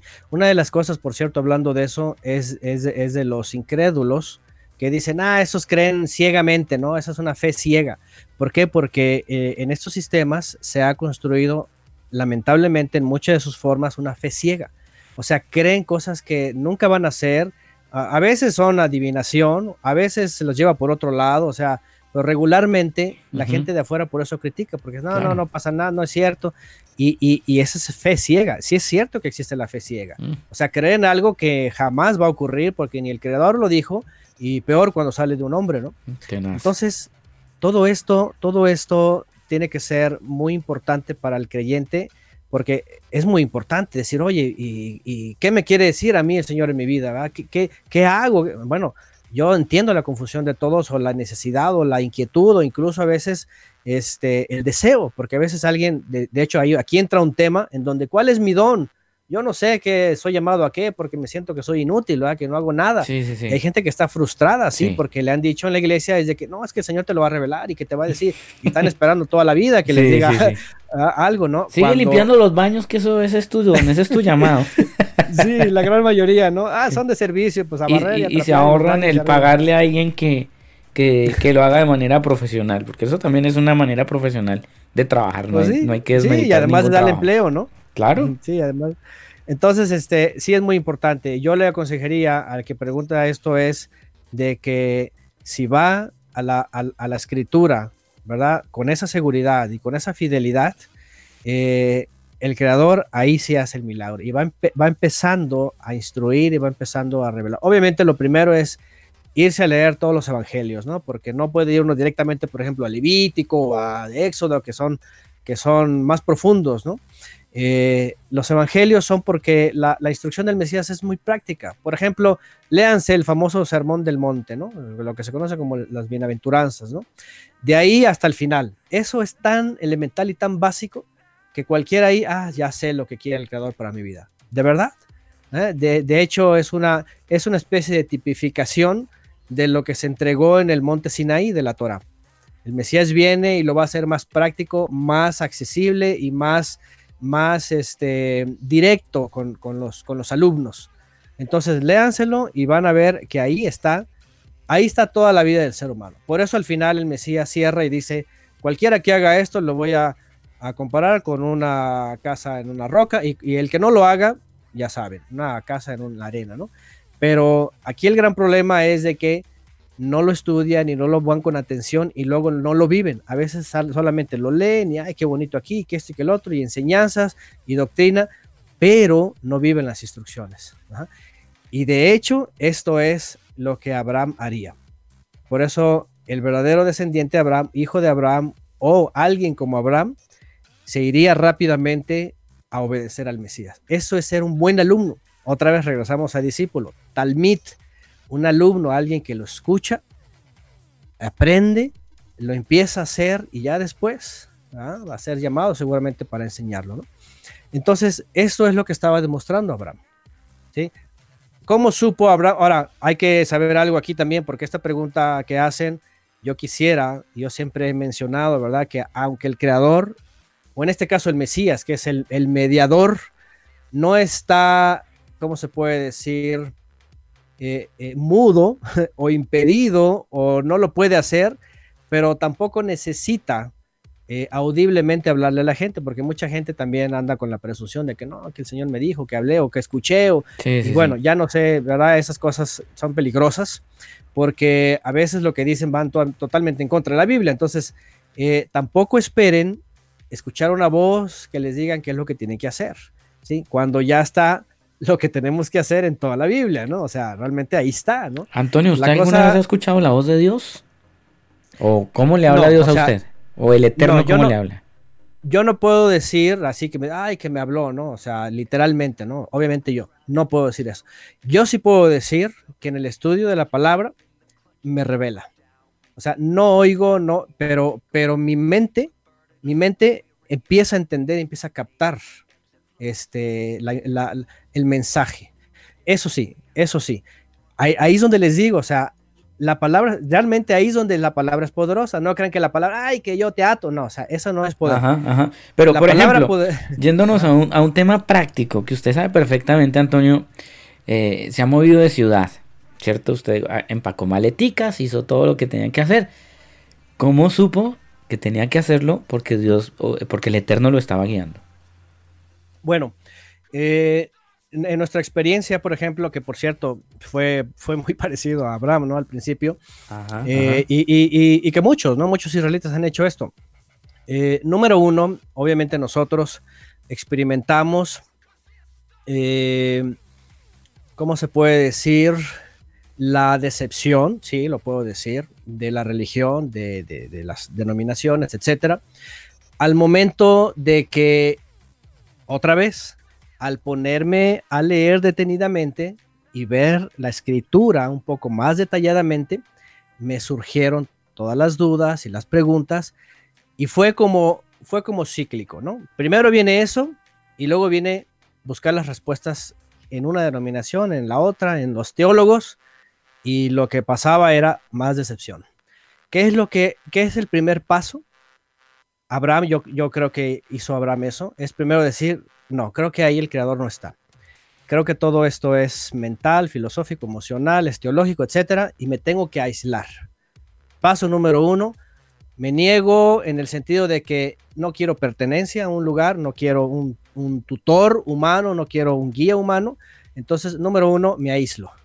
¿Para qué? Para empezar a buscar en la escritura la respuesta. En un momento yo he mencionado que yo era un fan, ¿verdad? De, de, de, Daniel y de Apocalipsis, porque yo estaba y yo quiero y Señor, dame, yo, yo me, me acostaba a veces de mostrarme lo que va a pasar. sí, o sea, yo me dormía leyendo los capítulos de Apocalipsis, así, los que muchos tienen miedo, ¿verdad? Y yo no, porque quiero dormirme y empezar a soñar las revelaciones, ¿no? Nada de revelación, nada, yo ni me acuerdo de mis sueños.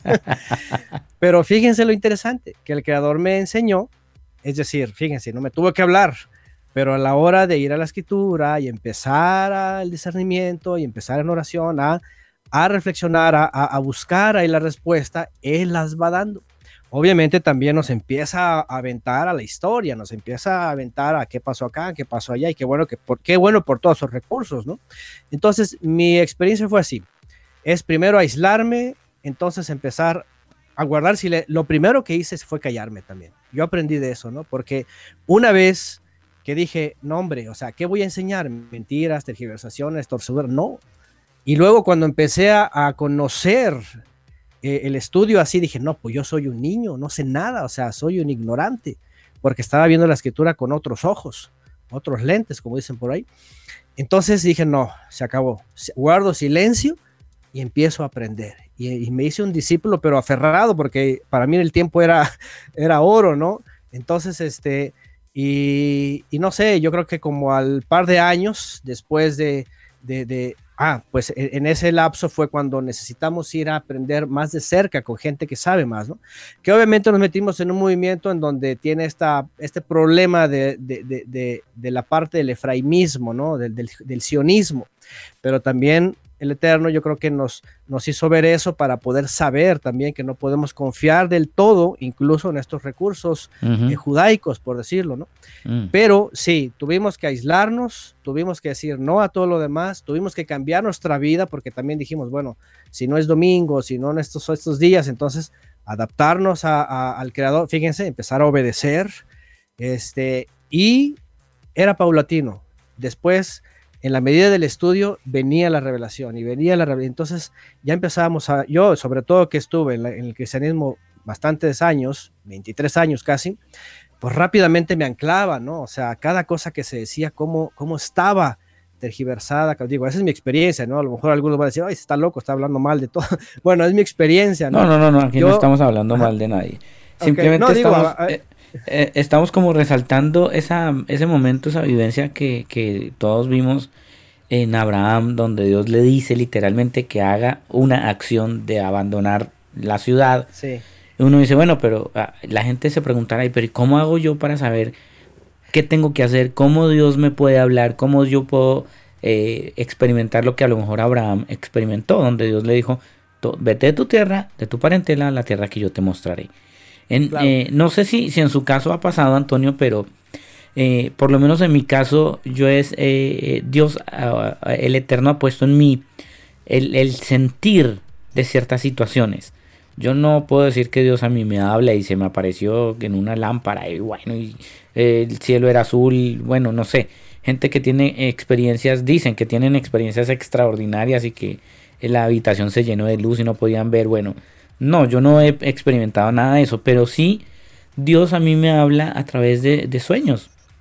En muchas ocasiones Él me ha hablado a través de sueños, en muchas otras viene a mi mente y me y como una voz por allá me dice Daniel haz esto y esto otro punto y se fue y, y no es una voz extranatural Daniel no mm. sí no sí igual a mí o sea viene a mi mente así como que mi mente es modificada no sé si es lo mismo, pero así como que estoy pensando algo y de pronto entra el pensamiento. Exacto.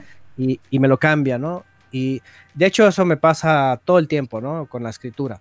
Entonces, este, sí, porque por otro lado, las personas a veces se dejan llevar, ajá, por esas experiencias que según gente cuenta, ¿no? Así muy, eh, muy, eh, muy, muy de mucha experiencia, pues, ¿no? De, como éxtasis, ¿no? Como éxtasis, yo no sé. Pero por otro lado, déjenme decirles, los que lleguen a escuchar, no crean que, tenga que, que tiene que ser así. Tampoco crean que todos tienen que salir, por ejemplo, de sus ciudades, de sus países, tampoco. Así es. Pero sí se, pero sí se puede vivir, por ejemplo, empezar a aislarse en el sentido de negarse a uno. ¿Para qué? Para consagrarse más. Por ejemplo, en, nuestro caso, pues, pues, amistades se acabaron, incluso familiares que, y, no es de que nada más por nada más, simplemente si no quieren saber de la palabra, pues tan, se acabó, ¿no? O sea, uno empieza a cambiar su vida así, ¿no? Cambiar, cambiar. En un momento nos quedamos absolutamente solos, pero en otro momento estamos rodeados de un montón de hermanos y además en un montón de países, ¿no? Entonces, sí, yo creo que, al menos sí, yo creo que algo como, como le pasa a usted, le pasa a usted, eh, mi pensamiento es modificado, y, es entendido en, en, la, escritura, ¿no? Al momento del estudio. Y, a veces eso me pasa en el momento, créanme, este, yo no soy de sentarme horas a estudiar, por ejemplo, esas exposiciones, ¿no? No, no, no, no es mi, mi, tipo de, sino, sino a través de lo que hemos estudiado, eh, y además a mí me pasa en, mis transmisiones, por ejemplo, que vamos sobre el texto y en ese momento, o sea, si hay algo más que el creador nos va a poner, ahí en ese momento, este, él direcciona la mente para decir lo que tenemos que decir o aprender lo que tenemos que aprender. A veces para uno mismo, a veces uno ni se da cuenta y es para alguien más. Increíble. Sí. Entonces, este, en el caso, por ejemplo, de Abraham, evidentemente, y, otros más que tampoco era de todos, por ejemplo, Noé y Abraham, definitivamente, pues sí les hablaba directamente, ¿verdad? A través del ángel, porque es el ángel del Eterno. De hecho, cuando va a sacrificar a Isaac, dice que aparece el ángel del Eterno y él es el que le habla, ¿no? Mm. Regularmente es el ángel del Eterno, ¿no? Que en este caso, pues es el Mesías. Se refiere a él, ¿no? Me río porque a veces hay, hay, hay otros que esperan a que un burro les hable. Por ejemplo, ¿no? Y, y, ese es el problema de la contextualización, ¿no? Incluso algunos se conforman con que les hable una mula, ¿no? Ah, sí, sí. Que me hable la mula. Soy muy rebelde, ¿no? Entonces, este, la verdad es de que lo que tenemos que hacer primero más bien es, ser conscientes de que, de, primero lo que somos y lo que necesitamos, para que entonces en la medida el creador lo vaya dando. Porque así lo dice la escritura, el que, el que dice, el que le falte sabiduría, pídala. Es sencillo, ¿no? Entonces, si uno lo pide, obviamente si lo pide, y aquí viene esta expresión, con emuná, con certeza y seguridad y fidelidad, ¿no? Eh, y, en judaísmo agregan la palabra kavaná, que es la intención correcta.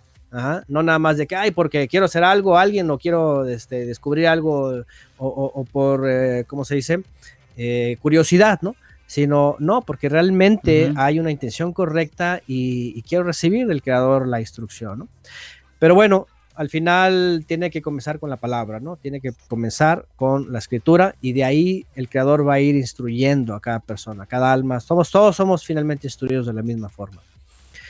En el caso de Abraham, pues obviamente vemos que el creador le habló, ¿no? Definitivamente lo llamó y, ya esta fue la experiencia como, como, como final, ¿no? De que él dijo, no, ya estoy delante de la presencia y, y él me va a guiar y obviamente, pues ya cuando le habla, pues él no duda para nada, ¿no? O sea, ya le habló, dijo, no, pues sí existe y además me responde y obviamente por eso vemos en adelante, pues toda, toda la vida de él, ¿no? Entonces, bueno, este, eh, más adelante, bueno, vemos que, que se lleva finalmente a su sobrino, se lleva a toda su gente y qué más pasa, después viene que se dividen, viene que se divide con, con Lot, eh, viene esta situación de que realmente los rebaños ya, entre los, entre los trabajadores había ya disgustos, es normal, y bueno, de aquí también se toman muchas, muchas enseñanzas, ¿verdad?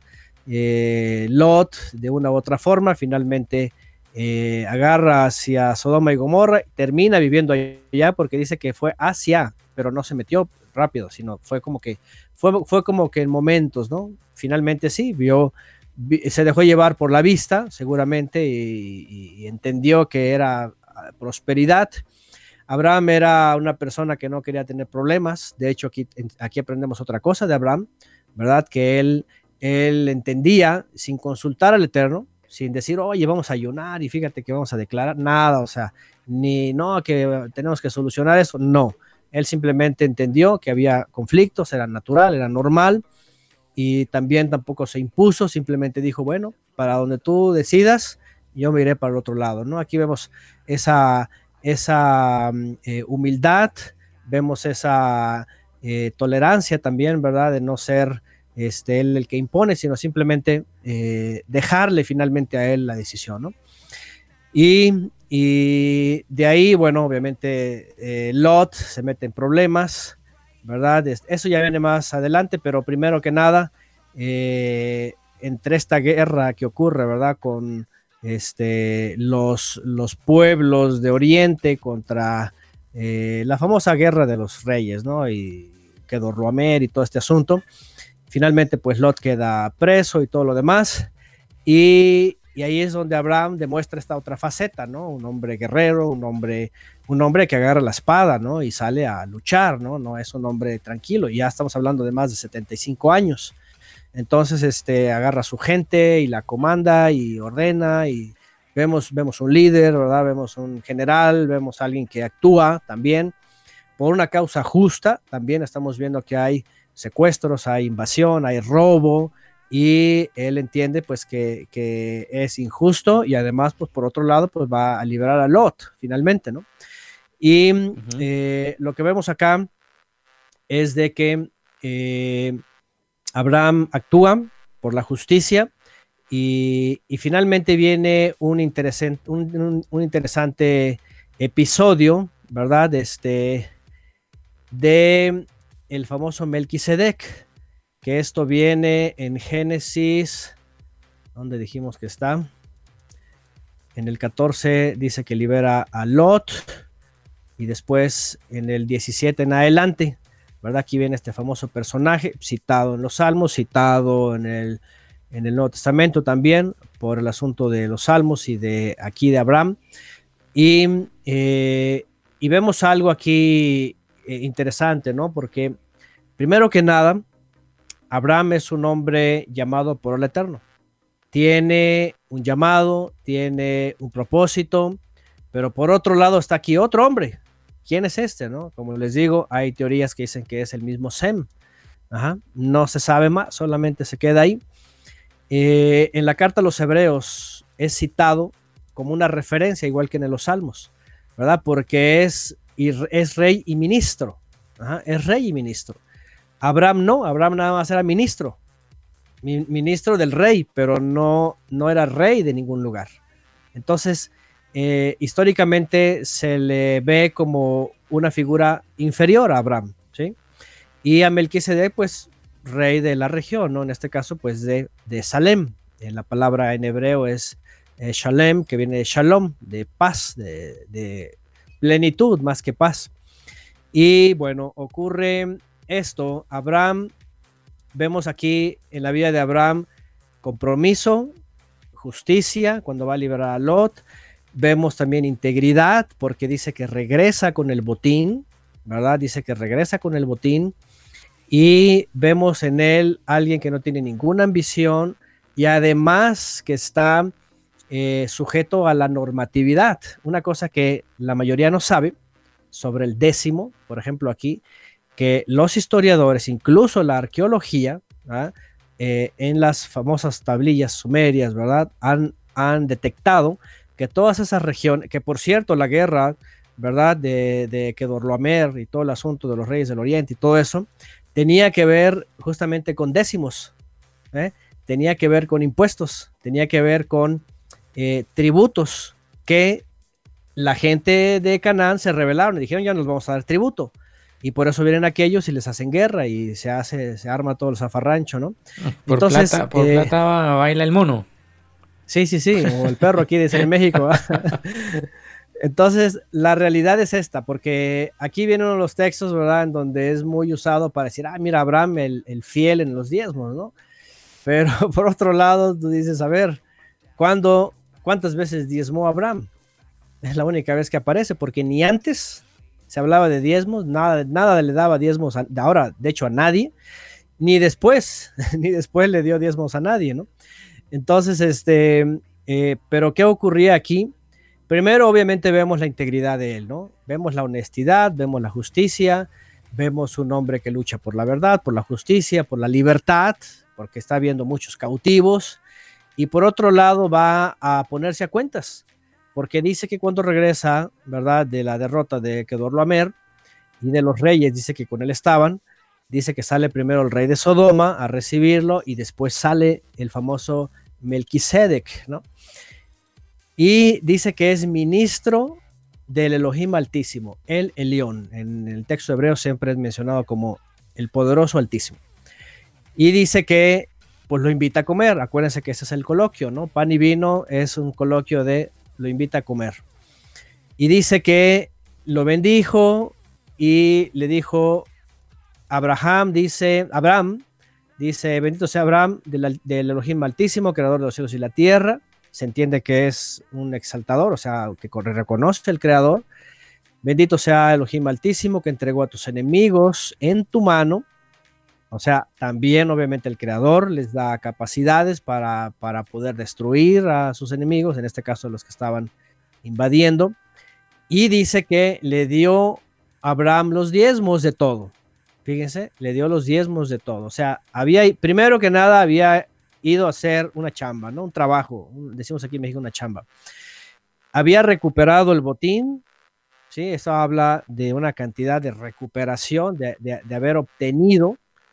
Y obviamente después, aparentemente sale Melquisedec como para decir, tienes que pagar el tributo, ¿no? Aunque obviamente en el texto la palabra maaser Fíjense que, bueno, cualquiera hoy día identifica diezmo, pero Maser está hablando de, cualquier otra décima. Por ejemplo, en la Torá, en, Deuteronomio y en Éxodo, por ejemplo, se habla de Maser Sheni y Maser Ani. Y son dos. ¿eh? Y no crean que nada más había un diezmo para, para subir a las festividades y comerlo. También que ese es el Maaser Sheni, el, el diezmo primero. Y hay otro que se llama Maaser Ani. Y ustedes dicen, ¿cómo? ¿Otro diezmo? Sí, después de apartar un diezmo sacaban otro diezmo. Y ese se entregaba cada tercer día y era destinado exclusivamente para los extranjeros, para las viudas, para el huérfano, para el pobre, para el necesitado. Y así, entonces, en Oriente había Maaser, que es décima, incluso en las, en las en los registros de Mesopotamia, se cree que a veces el impuesto era hasta del 13 o del 14, 15, 16 o hasta el 17, dependiendo la región, dependiendo ahora sí que el gobierno, ¿no? Es como aquí en México. Yo no estoy al tanto de las leyes, pero, eh, pero a veces se pagan, no sé, hasta 15%, unos hasta 25%, creo que de impuestos, no sé, dependiendo el lugar o el producto, yo no sé nada de eso, pero se pagan este, eh, altos impuestos, ¿no? Entonces, lo que quiero referirme aquí es otra de las cosas tergiversadas, ¿no? que acá en Chile y en Colombia creo que eh, Chile, bueno, Colombia estaba... 19 creo. Sí, ahora está en el 19 mm. igual que Chile, pero Colombia estaba en el... Estaba sin impuestos hace un par de días. Estaba en el 9%. 9%. ah, sí, me enteré de eso. sí, un día sin IVA y la gente salió a comprar televisores como locos. Para embobarse con bobelas. En vez de. Sí, sí, sí. Bueno, para que vean, ¿eh? eso de los impuestos, eso de condonar impuestos, eso de pagar, o sea, siempre ha sido parte de las sociedades, ¿no? Obviamente, cuando viene la Torah y viene este, este, también, eh, pues sí, podríamos decirlo, impuesto o podríamos decir contribución para el asunto del santuario, pues obviamente, pues porque en el antiguo pacto, que estaba hecho en ministros terrenales, pues obviamente tenía que ser así, ¿no? Entonces, pero a lo que voy es, Abraham se cita mucho aquí, nada más que no, porque dio los diezmos, ¿no? Ya de aquí, sí, no estamos en la ley, pero Abraham lo hizo. Por otro lado, es mucha... No, cumplimos nada, pero cumplamos el 10%, eso sí, sagradito, sagradito, sagradito. Sí, sí, sí, sí, porque por ejemplo Abraham se circuncidó y ¿por qué no dicen pues vamos a circuncidarnos, no? Abraham ofrecía víctimas y ¿por qué no dicen pues vamos a ofrecer víctimas? Y eso que mm. no eran, no era para, para quitarse el pecado, porque él, él se conoce como un que él no pecaba, eran ofrendas de paz, que por cierto algunos dicen pues ahorita no está prohibido, ahorita aún con el Mesías se puede ofrecer ofrendas de paz, no, no, se, no se impiden en la Torah. Entonces, a ver, quieren ser hijos de Abraham porque, ah, pues sí, el diezmo y ahí está, tiene que ser diezmador, pero por otro lado no lo son porque han dejado muchas cosas, ya, de hecho todo lo de Abraham, menos el diezmo, ¿no? Porque quieren todas las bendiciones, ¿no? Quieren ser bendecidos, quieren todas las bendiciones, quieren ser hijos de Abraham, quieren todo esto, pero no se dan cuenta que Abraham aquí primero busca la justicia, tiene que luchar, tiene que ir a enfrentarse, incluso arriesgar su vida, tiene que ser íntegro, tiene que ser, tiene que pagar lo que tiene que pagar en este caso. ¿eh? Y, y, además del botín, porque en el 21 dice que entonces el rey de Sodoma añade y le dice a Abraham, dame solamente las personas, porque había ido a liberar un montón de gente. Y dice, quédate con los bienes. E incluso Abraham dice, no, no, no, no. Eh, dice, exaltado sea el Eterno, que yo le prometí, ¿verdad? Que no iba a tomar ni un hilo, dice, de la correa de un calzado. Nada tomaré. Y ahí tiene su razón Abraham. Él dice, para que no digan después, tú me hiciste rico, ¿no? Así que quédate con todo, nada más lo que comieron, ahora sí que mis muchachos, ¿no? Pero, pero ahí vemos, vean, integridad, sinceridad, este, un hombre, eh, pues, que, que, que no se le va a ver ambición ninguna, ningún deseo de nada, de, quitarle algo, o sea, nada. Y además, pues tiene que también cumplir en ese momento, pues, con, con, el gobierno que está ahí, ¿no? Que por otro lado, ahora cuando se habla de la figura de Melquisedec en la escritura, no es por el asunto necesariamente de que, de que quién era o qué hacía, sino más bien las características de él. ¿sí? Cuando se menciona, por ejemplo, en la carta a los hebreos sobre el ministerio del Mesías comparado al de Melquisedec, era porque en comparación Melquisedec con, con Aarón, por supuesto que dice de Melquisedec, no hay registro de quién le sucedió o quién le heredó el ministerio, sino que simplemente eh, fue llamado por el Eterno y fue puesto él. Y además era rey y ministro. Nada más. La, la, la alusión a él nada más es eso. El Mesías también es como él. Es rey porque el creador así lo puso como rey y es ministro porque también el creador lo puso como ministro. No solamente como ofrenda, sino también como ministro, o sea, el gran ministro. Es rey y ministro puesto por el Eterno, no recibió de su antepasado, y a esto es muy claro, porque la carta a los hebreos, por otro lado, pues dice que no recibió de Aarón, porque no era de la tribu de Leví, ni tampoco de Judá, porque ellos eran más que reyes, y, el linaje de los reyes venía por el, por el hombre, y, al Mesías no se le reconocía padre varonil. Entonces, lo que está diciendo la carta a los hebreos es, está desvinculado de todo lo que es Israel. Su, su servicio y su reinado es directamente el creador. Entonces, nada más es la pura mención, la diferencia de los dos sacerdocios, ¿no? Como se dice en griego y en latín. Bueno, ahí está Abraham eh, cumpliendo con eso. Después de eso eh, viene el asunto de Agar en el capítulo 15. Bueno, el capítulo 15 viene la promesa la promesa, primero antes que todo viene la, promesa del Hijo. Dice en el 15.1 que el Eterno otra vez le habló. Ahora, si ustedes contaran estos, pues pasa mucho tiempo, ¿eh? pasan muchas cosas. Y dice que el Eterno eh, le habló eh, en visión y le dijo, no temas, Abraham, yo soy tu escudo, tu protector, vean, Maguen, la palabra escudo es Maguen, y tu galardón, dice, será sobremanera grande. Y aquí viene la famosa incógnita, ¿verdad? ¿Cómo voy a ser una gran nación si no tengo hijos, ¿no? Y habla de el famoso siervo Eliezer. Y entonces, eh, eh, aquí es donde viene la promesa y dice, yo te saqué de Ur de los Caldeos para darte esta tierra. Y dice en el 8 en que de conocerte. Y aquí es donde viene el famoso pacto ¿verdad? Hay un pacto de sangre. Eh, el pacto de sangre siempre es alusivo a, en todo el contexto hebreo se sabe esto, en, el, contexto incluso de Oriente, cuando se hacía un pacto de sangre, presentaba una víctima y básicamente se partía, se sangraba y se, se, ponía su, su, vida como ejemplo del que no iba a seguir el pacto. Era una forma de decir, quien no permanezca en el pacto le va a pasar así.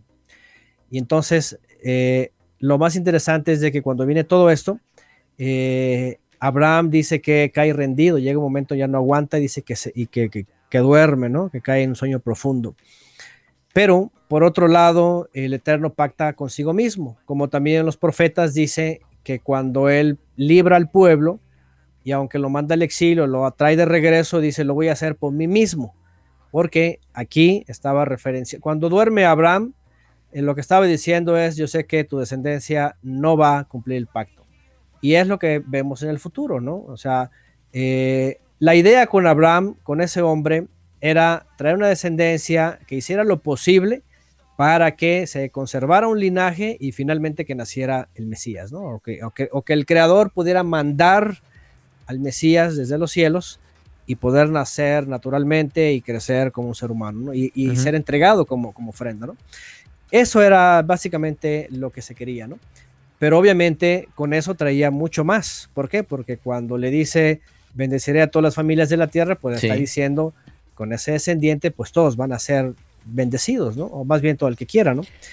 Entonces, hay mucha gente que toma ese texto, Antonio, donde dice que eh, te daré multitud de hijos como las estrellas, no sé qué, y ah, entonces voy a tener una iglesia grande, muchos discípulos, y vamos a crecer, y, piensan que se refiere a ese tipo de multitudes.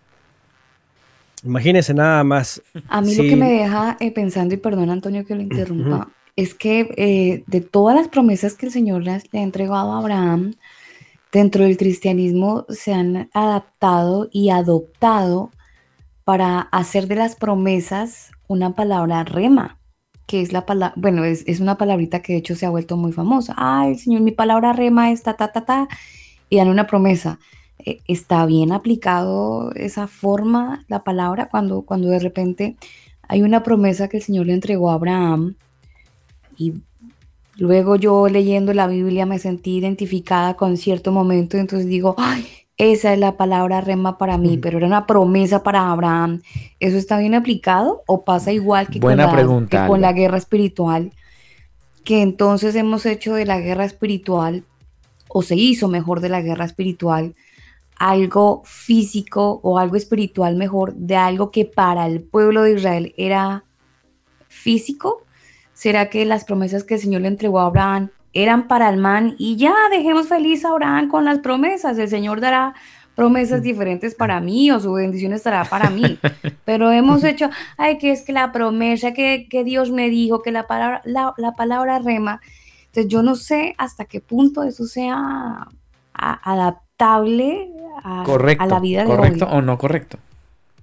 Es incorrecto en el sentido de la literalidad aplicada. Por ejemplo, eh, y miren que ese es un tema muy importante porque, por eso les dije al principio, Abraham es uno de los, igual que Pablo, es uno de los más mal interpretados, más mal usados, porque este tipo de cosas eh, incluso pueden ser peligrosas. Por ejemplo, ha habido, sobre todo en Estados Unidos, sectas que, por decirlo, se toman de una expresión en la Biblia que, por decirlo, este, eh, vas a acabar con tus enemigos, eh, tomarás y como Josué, ¿no? Eh, yo te mando que te esfuerces y, agarra tu espada y destruirás tus enemigos, o, cualquier otro, y ya la gente anda echando guerra, o, sea, o se suicidan colectivamente, o dicen que este, ya se acabó el mundo, o, o sea, descontextualiza, ¿no? Y ese es un, eso es un gran problema, ¿no? Hay principios, hay principios en la escritura que definitivamente nunca cambian. Por ejemplo, si yo soy obediente, por supuesto que el Eterno me va a bendecir, ¿sí? Entiendo. Pero por otro lado, fíjense qué interesante. Muchos, por ejemplo, los de la prosperidad, sobre todo los de la prosperidad, les súper encanta citar a Abraham, a Salomón, ¿verdad? A todos estos que eran súper ricos, ¿no? Adinerados. Y No, se, no se bajan de ahí. Pero si ven al Mesías, el Mesías dice que no tenía ni de dónde recostar su cabeza.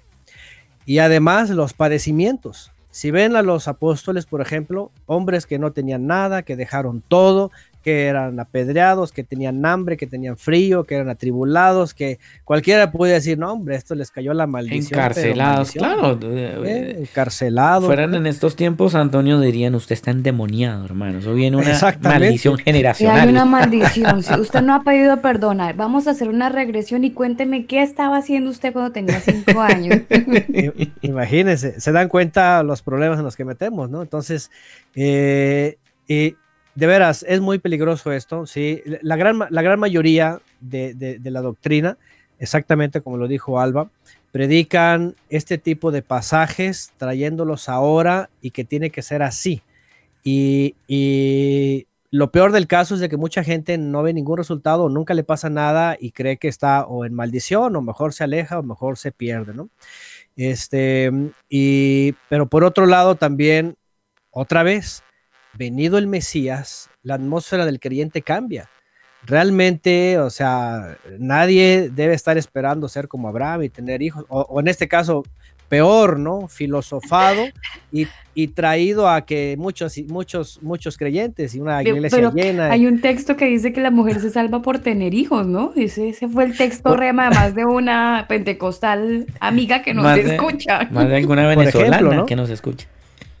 Por ejemplo, ¿no? eso se malinterpretó y de pronto en, alguna época, no, hombre, es para hijos e hijos, hijos y los que vengan, ¿no? Así como que sin ningún control de ningún tipo, ¿no? Ya con eso eres bien salva, ¿no? vas a salvar hasta.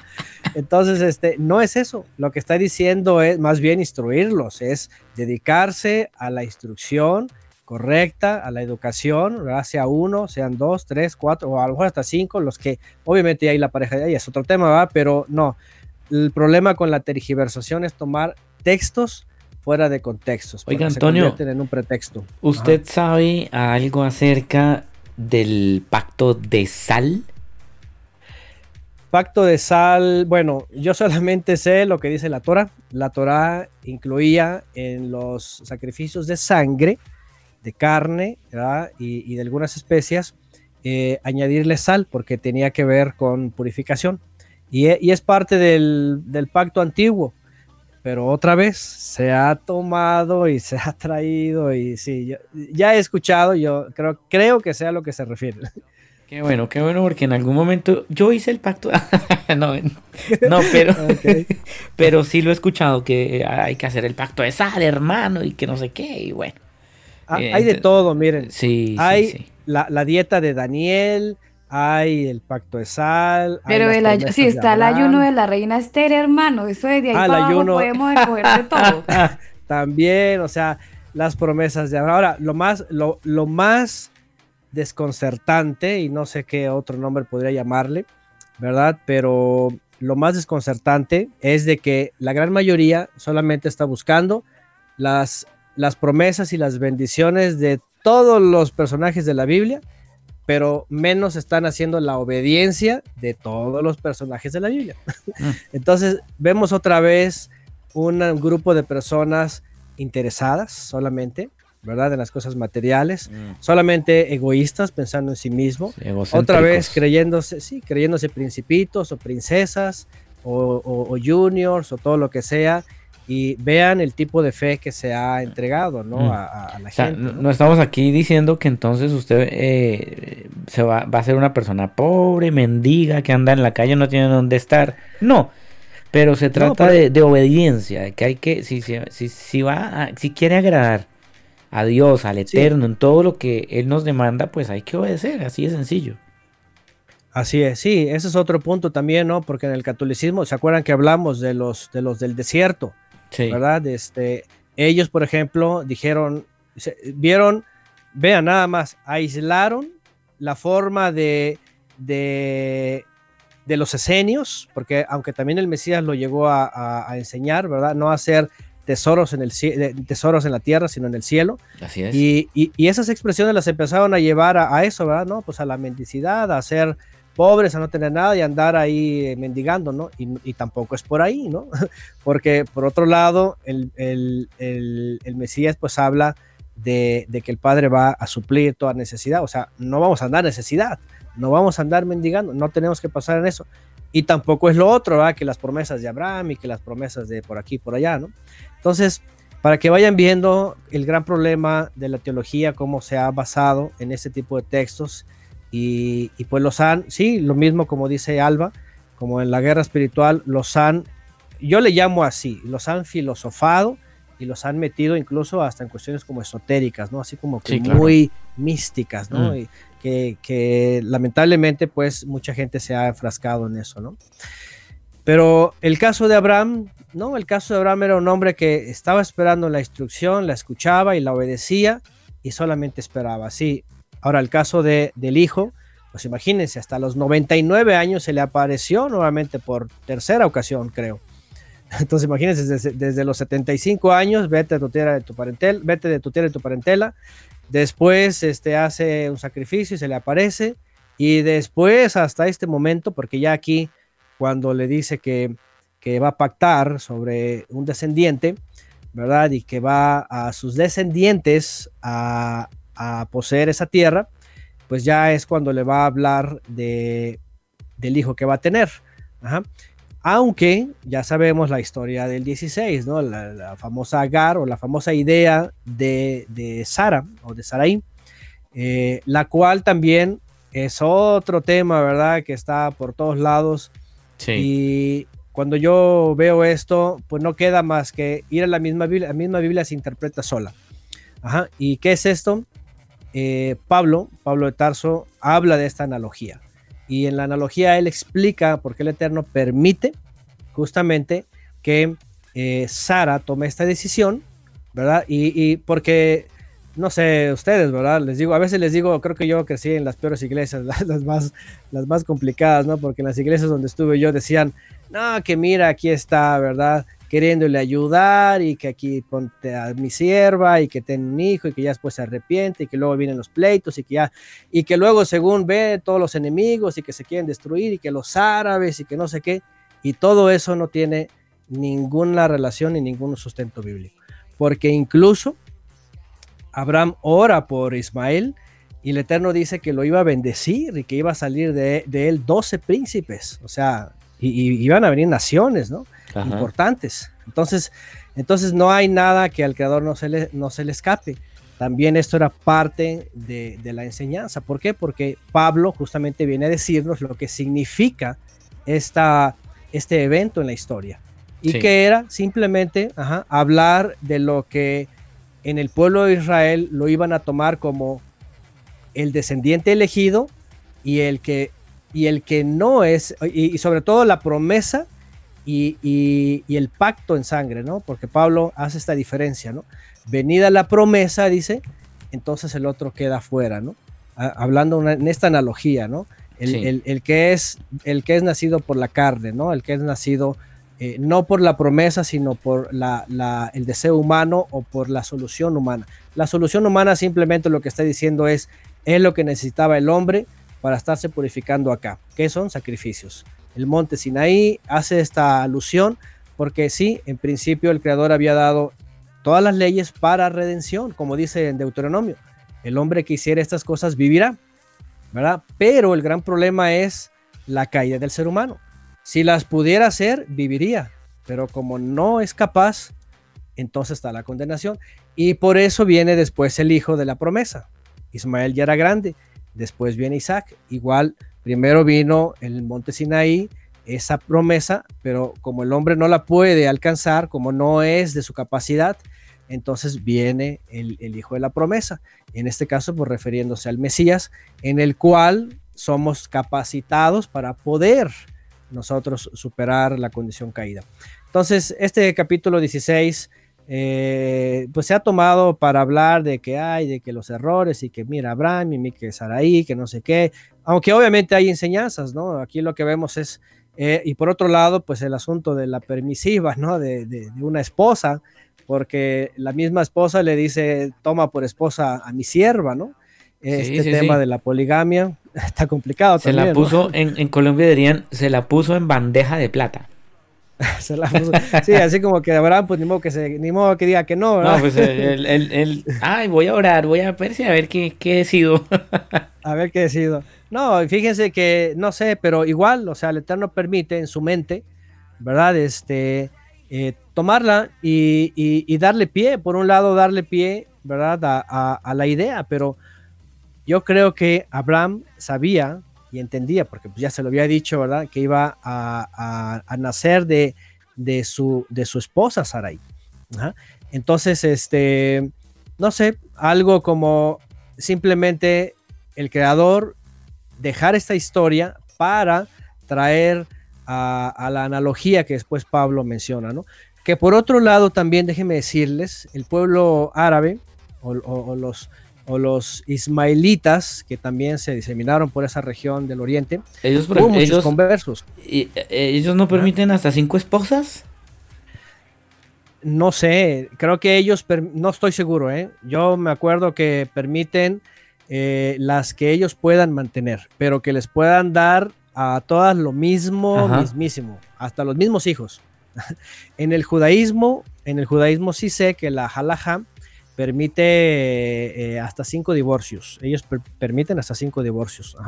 Hasta que se lleguen, dicen ellos, según su doctrina, con, la como le llaman ellos, este, el alma gemela, ¿no? En la Kabbalah, bueno, ya son cuestiones sí, místicas, ¿no? Pero, Oiga, ahí le iría bien al de, la, al de la lotería, vea, tiene cinco opciones. ahí sí estaría, ahí sería musulmán, ¿verdad? Ahí decía, ahora sí. Ahí tiene cinco opciones para ganarse la lotería, porque encontrar una buena esposa, eso también requiere mucha oración, Antonio. Mucha, mucho discernimiento. Por supuesto, sí, y más si se piensa en alguien como Saraí, ¿no? Porque es la escritura que, que todo lo que, o sea, ella, ella tenía que consultar a, su esposo, ¿no? Le llamaba hasta señor, ¿no? Hoy día, no, hombre, te hablan hasta, no sé, ¿verdad? Las parejas, ¿no? Que, que, gordo, que flaco, que no sé qué, que este, que el otro, ya, ya está con apelativos, ¿no? Entonces, este, aquí se ve una mujer también, y por otro lado, pues ya está la, vida de, de Saraí, eh, pues una mujer que estaba eh, entendida de su papel. En ese momento también, pues el Eterno la usó para que viniera, ah, les iba a decir esta descendencia, ¿no? Porque algo que llama mucho la atención es de que cuando es despedida Agar, eh, que viene más adelante, se le aparece el ángel del Eterno. Fíjense, cosa que a Saraí no, y a Agar sí. ¿Eh? se le aparece el ángel del Eterno porque dice que, de hecho, al pozo que, se encuentra, dice que le puso así, ¿verdad? Este, eh, el viviente que me ve. Entonces, eh, se le aparece y la bendice. Y además, cuando ora Abraham por, por Ismael, dice, lo voy a bendecir, lo voy a hacer que sean doce príncipes y van a venir naciones de él. y la historia dice también que de estos hubo muchos conversos. Aunque obviamente ya después se descompuso, después de Constantino se descompuso todo, porque para el caso de los árabes, que eran también ya muy paganos para esa época, para la época de, de Mohamed, el famoso, ¿cómo, se, cómo le llaman? Este, el profeta del Islam, ¿cómo le llaman? Ay, se me fue el nombre. Mahoma, Mahoma ah, le llaman. Sí, sí, sí. Este, él aparentemente pues era un celoso de, la fe y quitó la idolatría y todo lo demás y enseñó a, eh, supuestamente al Mesías, ¿no? Nada más que ellos le llaman Isa, en vez de Yeshua le llaman Isa. Entonces, este, pero por otro lado, pues se descompuso también y empezaron a salir sectas y el movimiento ya después hizo radical y hoy día los chiitas, los chinitas y bueno, un montón de, de cosas, ¿no? Pero que, irónicamente a ellos sí no les toca absolutamente nadie, pero a un cristiano eh, que, ataca a la comunidad LGBT, mejor dicho. Pero allá sí con ellos no se meten ni. De hecho, Antonio, ahorita en el coronavirus, con este tema de la, eh, del encierro o el aislamiento social, eh, le, le pregunto, ¿usted sabe de alguna iglesia, alguna mezquita que haya tenido aislamiento social? Uy, aquí las únicas... Eh, no, la verdad yo no, no estoy este, enterado de... Con ellos no se meten, ellos, son un punto aparte, ahora sí. Y si se quieren reunir, problema suyo. Si no se quieren reunir, ay, hagan lo que quieran. El gobierno a ellos no les exige nada porque pues usted ya sabe qué pasa. Sí, sí, no, y, y digo, es, es, son de las cosas que ellos, e, es que estas personas, ¿verdad? Son son imponentes, de verdad, es que son, son como su presencia y sobre todo cuando vienen estos magnates, o sea, son como príncipes, son unas personas respetables, ¿no? Entre, entre la gente, pues, ¿no? Entre el vulgo, entre los, entre los, entre los presidentes y gobernantes de las naciones. Entonces, imagínense de, qué categoría los ven, ¿no? Y sí es cierto, o sea, no se meten con ellos, ¿no? Porque, bueno, por otro lado tienen como que esta, esta, mm, ¿cómo se podría decir? Eh, estigma, ¿no? De que traen la metralleta y escondida a todos, ¿no? Pero, pero, pero porque el sionismo también, vean, por otro lado, ha creado de, ellos así como una imagen de que no, que son los terroristas todos y todos quieren acabar con todo el mundo, ¿no? Pero porque pues ya traen, ahí el problema es político, más que nada es, social, religioso, político, si no tiene nada que ver ni con Abraham ni con los, los, patriarcas.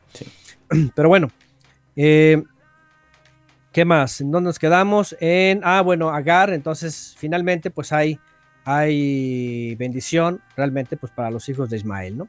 Que por cierto, en la historia bíblica jamás son, fíjense qué interesante, jamás son interrumpidos. Aparece por ahí algunos, algunos árabes en la época del exilio, pero no son mencionados tanto como los pueblos cananeos, por ejemplo, como Edom o como Moab, ¿verdad? O como este Egipto, ¿no? ¿no? Están como que en su mundo, ¿no? Muy aparte, ¿no? Bueno, después de eso viene la famosa circuncisión. Aquí viene otro tema también, este, eh, muy, muy sobre todo hoy día, muy, muy extralimitado su, su mención eh, por el movimiento efraimita, que es pro-sionista, pro-judío, o el movimiento mesiánico, ¿no? El asunto del Brit Milá. La mulá en hebreo, que es corte, el corte, tiene que ver con esta señal, la señal, la famosa señal del pacto, ¿no? Sí. Y este, que obviamente para el judaísmo hay muchas cosas que tenemos que ir a través de la escritura porque el, como el cristianismo y el catolicismo y el islam también, porque también usan el islam, la, también usan la Torah, pero también el mesianismo, o el judaísmo, en este caso el judaísmo, y el mesianismo se toman de este texto y lo aíslan. Aunque hay más textos que hablan de, del Brit Milá o de la circuncisión, conocida así acá, eh, eh, eh, en realidad en hebreo se conoce como el, el corte del pacto. Así, literalmente es el corte del pacto. Y también se cierran aquí y dicen ahí está. Como Abraham se lo hizo y él es el padre de la fe, pues el que tenga fe como Abraham, órale, ¿verdad? Tiene que hacerlo, ¿no? Y además él lo hizo a sus hijos y a sus siervos y a todo adquirido. Y estas palabras empiezan a volver también una, una teología que obviamente entran en, en contradicción, ¿verdad? Con lo que vemos pues en la época de los apóstoles, ¿no? Nada más y nada menos que en el famoso concilio. De hecho, el concilio de Jerusalén del año 50, el único que hubo obviamente los apóstoles, era, era la única controversia. ¿Qué hacemos con los gentiles? Habían pasado ya 17 años, el mensaje estaba por todos lados, en todas las sinagogas, en todos los eh, judíos del exilio, los israelitas, los que andaban por todos lados, pero había gentiles que se estaban acercando y querían también saber y escuchar. Y el punto aquí es qué hacemos con los gentiles. ¿Por qué? Porque obviamente estaba lo que se conoce como el rito de Moisés, el cual se le había dado a Moisés, eso dice Yeshua, el Mesías dice que eh, la circuncisión o el Brit Milá, dice, se le dio, dice, a Moisés por causa de los padres.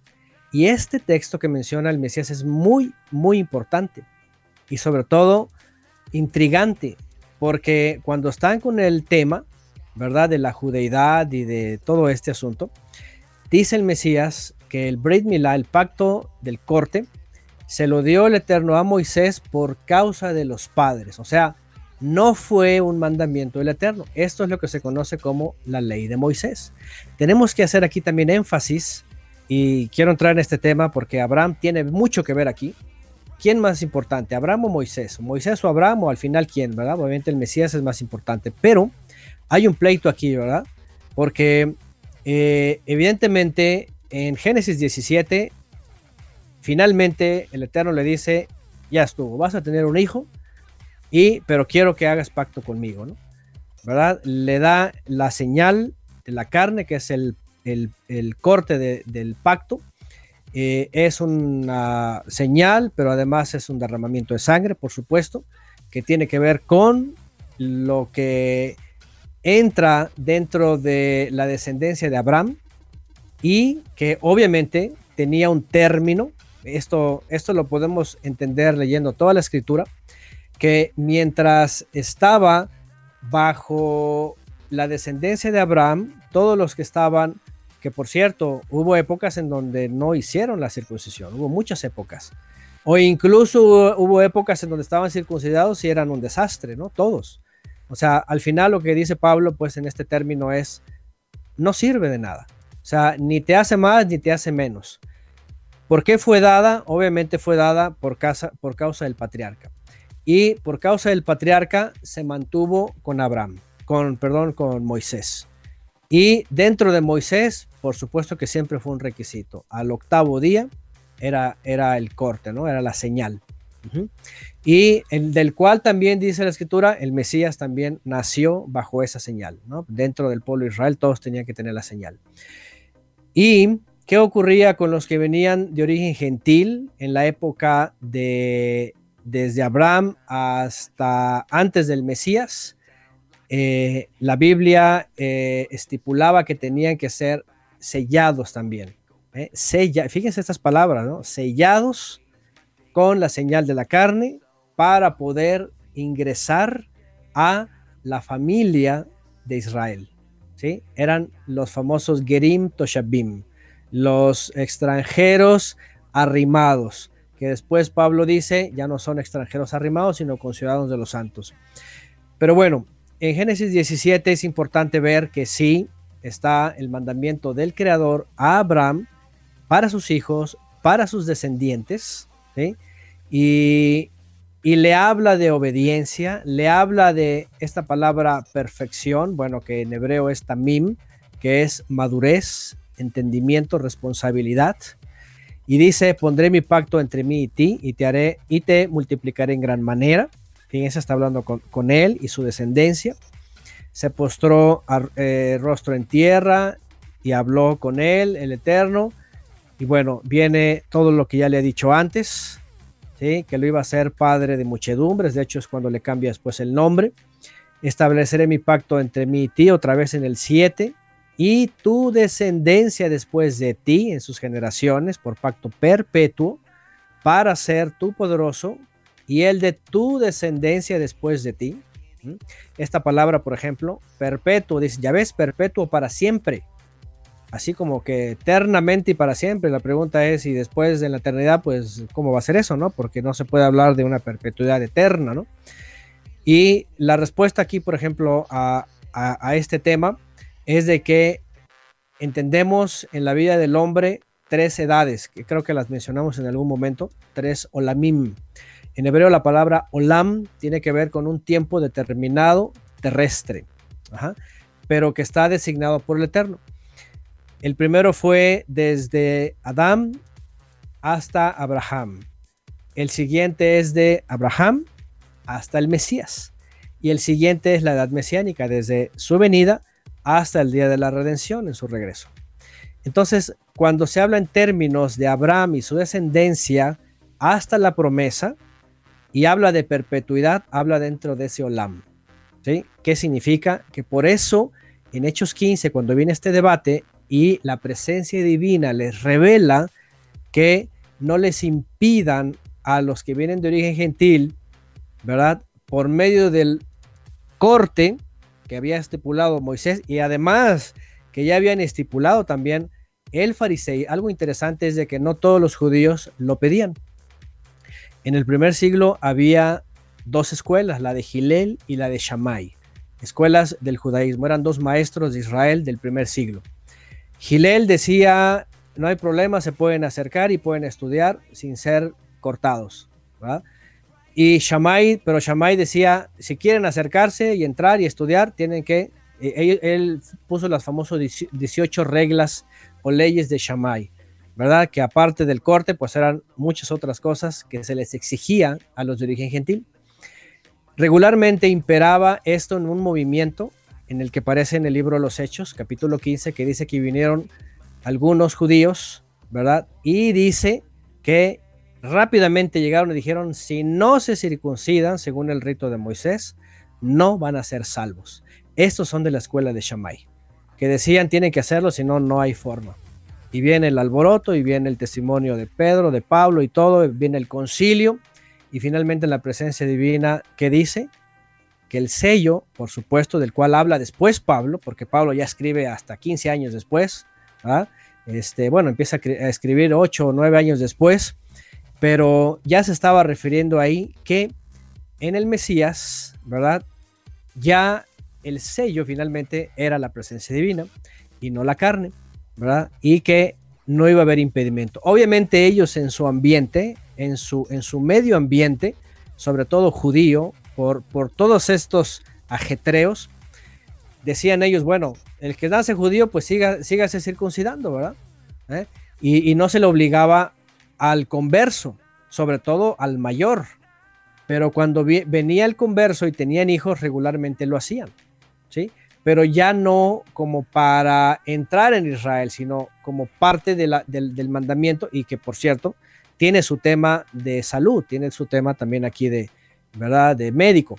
Pero bueno, pero el punto acá era de que eh, la señal de Abraham, eh, y se los digo porque, eh, y los que lleguen a escuchar y los que de pronto tengan más interés y empiezan a indagar y a buscar, se van a encontrar con movimientos netamente judaizantes, como los del primer siglo, de Hechos 15, que dicen es que si no se circuncidan, no pueden guardar Shabbat, no pueden guardar Pesach, nada de fiestas, nada, no son salvos y los van a empezar a discriminar.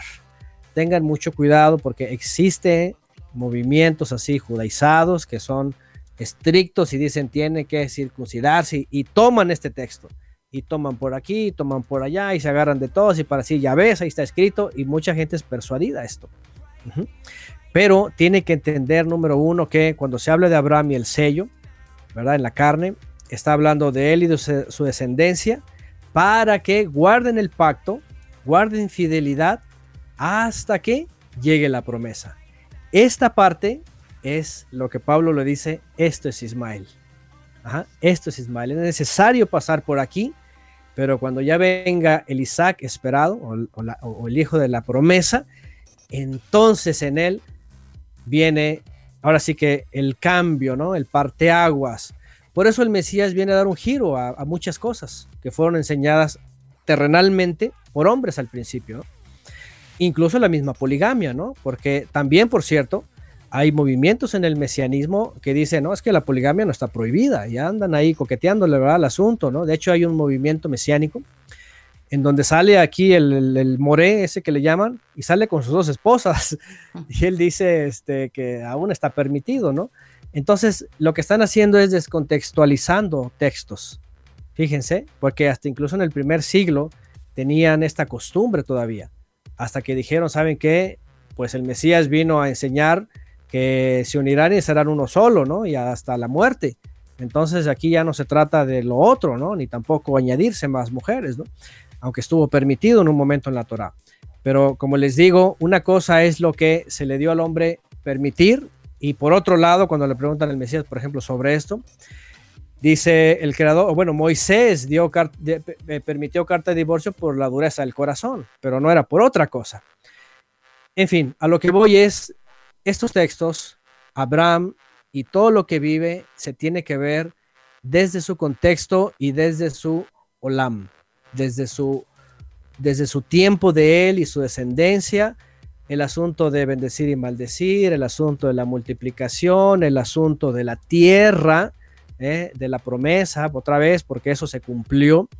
En, en Deuteronomio capítulo 1, en los primeros versículos, fíjense, escuchen bien esto, dice que Moisés les dijo al pueblo, he aquí ya son como la arena del mar y como las estrellas de los cielos. ¿Qué significa? Que ya le había cumplido el eterno. La promesa, claro. Exactamente, ¿no? ¿Qué faltaba? Bueno, aunque se atrasaron 40 años ahí, pero faltaba la tierra y entraron a la tierra. Y la carta a los hebreos eso dice, dice que el Eterno le cumplió esas dos cosas. De hecho, algo muy interesante que dice el autor a los hebreos es, porque dice es, como él le cumplió dos cosas, ¿cómo no va a cumplir ¿ah? en el nuevo pacto las mejores promesas. Y aquí entra otro tema también interesante porque el creyente, y ahí les va otra vez, el creyente en el Mesías, fíjense, fíjense cómo eh, el, sistema ha cambiado, ¿eh? las cosas. El creyente en el Mesías, y bueno, si hablara, por ejemplo, de denominaciones, yo no sé, yo las que llegué a estudiar hace algunos años, la gran mayoría, por ejemplo, son dispensacionalistas. Es decir, creen que estamos en una sexta dispensación que está próxima a terminarse con todos los eventos de anticristo y todo lo demás, y que luego viene la séptima dispensación, dicen ellos, la del reino. Y dicen que eso es que los judíos regresen y finalmente venga Cristo, dicen ellos, y que reine en Jerusalén y que todos, entonces venga el reino y que reparta ciudades y todo lo demás y mil años y todo eso. Y y que los judíos tomen otra vez la tierra, como te ha dicho, desde el Éufrates hasta Egipto. Y la pregunta es, a ver, ¿qué no le suena eso a antiguas promesas y antiguo pacto?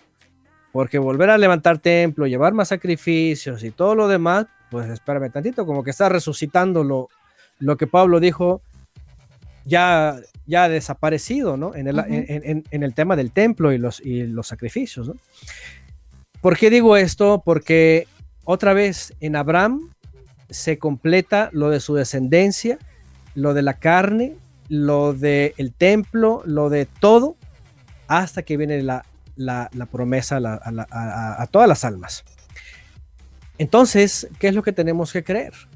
¿Sí? Porque aquí es donde queda ya Abraham descontextualizado. Perdóname, Abraham, pero ya quedaste en el pasado, ¿no? O sea, qué bueno por tu llamado, por lo que hiciste, porque fuiste obediente. Yo imito a Abraham, pero si él creía en el Mesías, dice que lo vio de lejos, ¿eh? vio su día, entonces ahora, si ya llegó el Mesías, pues yo creo en el Mesías, porque ahorita Abraham creería en el Mesías, ¿no? En lo que él enseñó.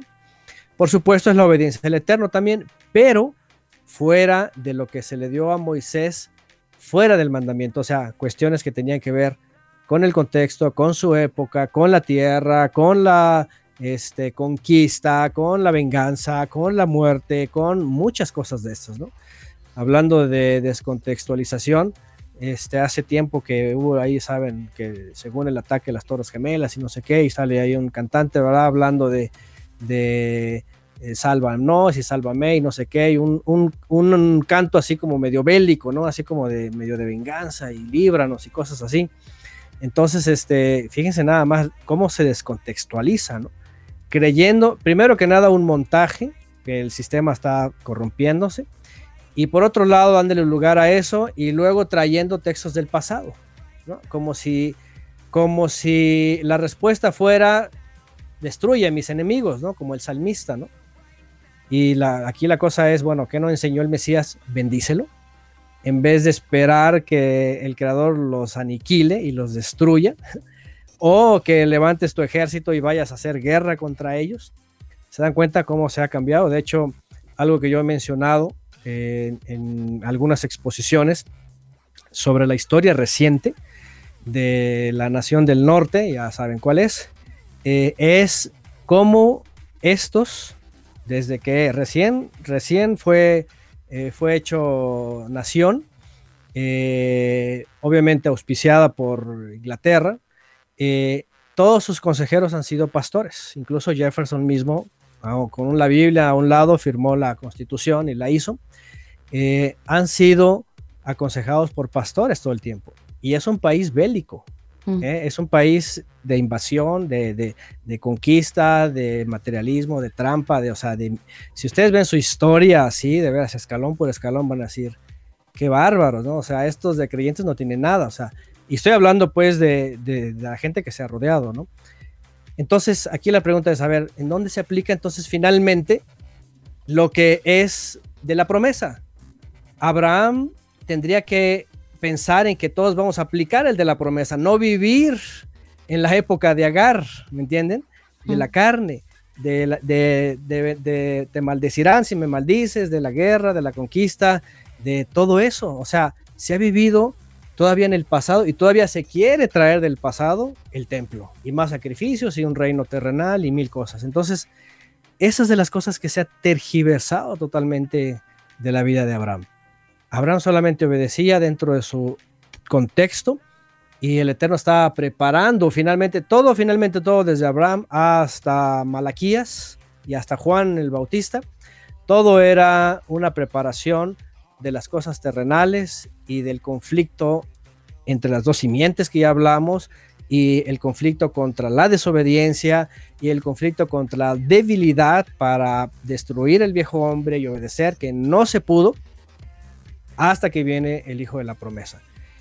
Eso que lo supo Abraham, de veras, ahorita estaría tan decepcionado de ver todo un sistema mundial religioso peleándose, conquistando, luchando, imponiendo y haciendo de que si un país no cree, pues lo invades y le metes terrorismo y lo que sea y lo destruyes. Mm. Eh, nosotros lo hemos vivido, en México lo hemos vivido, hemos, mucha gente no lo sabe, pero hemos vivido, por ejemplo, la invasión, ¿no?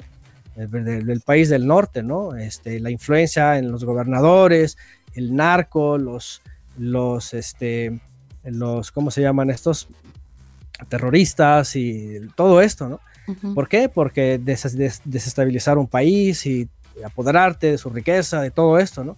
Entonces, vean, esas no son las obras de Abraham, ¿o sí?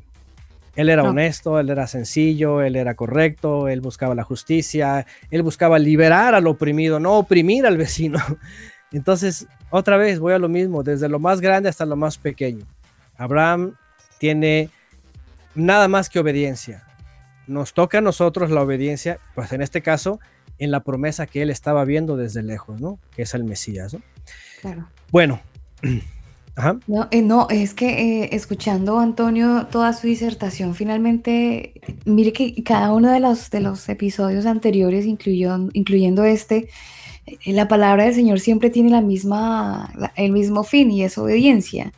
O sea, todo en realidad está, toda esta traducción y todo, toda esta gramática que, que de repente podemos encontrar en la escritura, eh, gran parte de ella se reduce a la obediencia. Es tan importante la obediencia a la palabra para que todas las cosas fluyan de manera tranquila, pacífica, normal, sin contratiempos, eh, para que haya una fluidez incluso en, mi relación con Dios.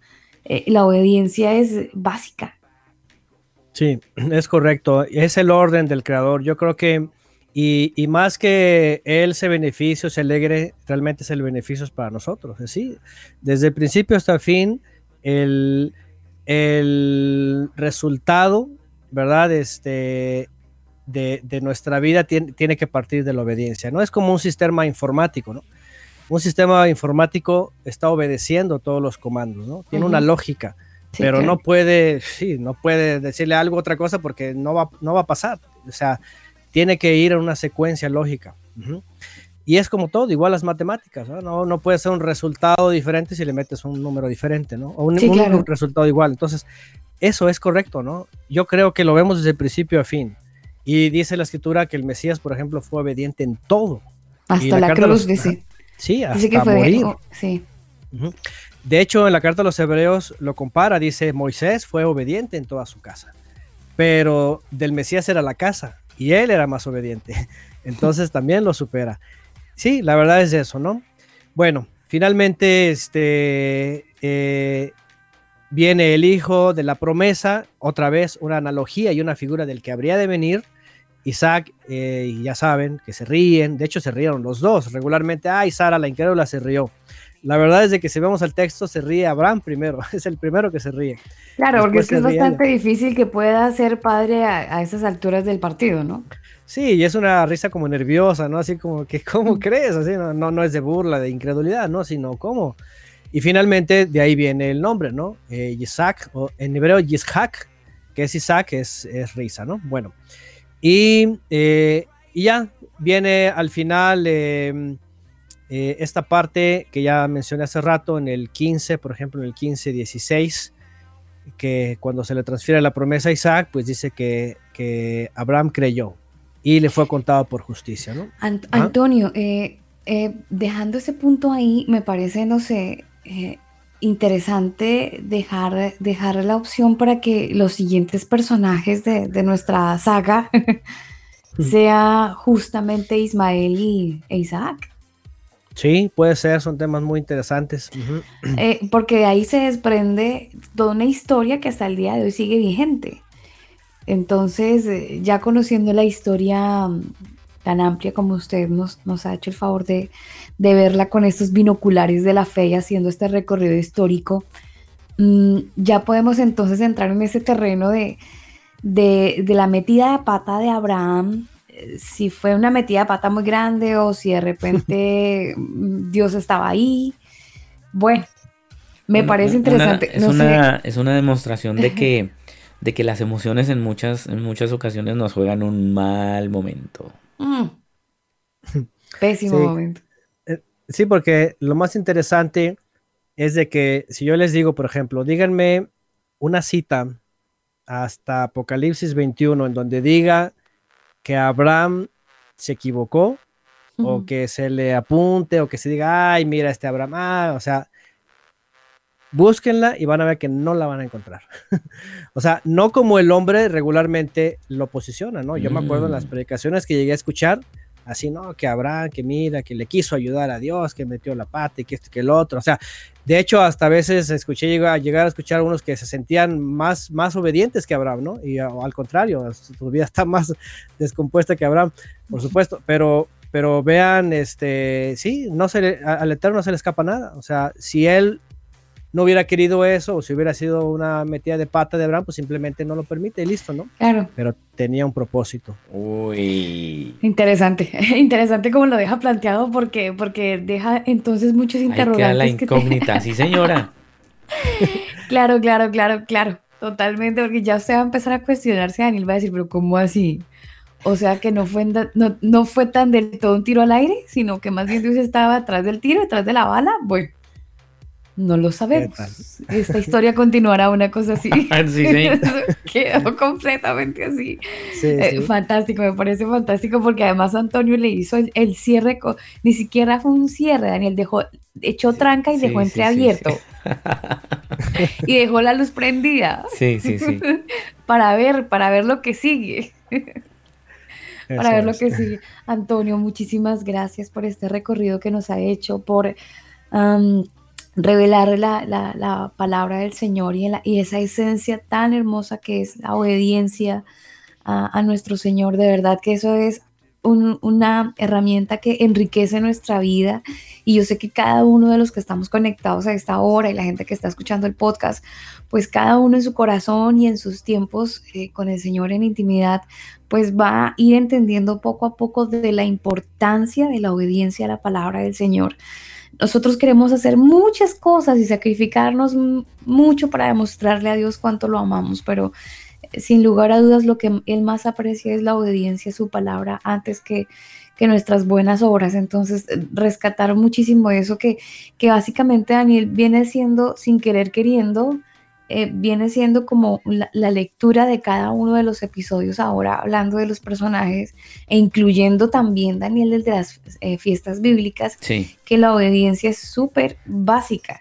Sí, súper básica. Totalmente, y que hay, algo interesante, Alba, eh, que mucha gente mira las circunstancias, ¿no? Ay, es que va a tocar con Viagra, va a tocar no sé qué. Lo, lo que hay que hacer es obedecer. Y si el propósito de Dios eh, se quiere cumplir, pues se va a cumplir. Independientemente de, de, todas las circunstancias que a lo mejor nosotros miramos. Sí, eh, ¿fue Ismael el propósito de Dios? Bueno, Buena pregunta. Ahí le dejo ese trompo en la uña, señor. Ocho días con esa pregunta en la cabeza. No, mana.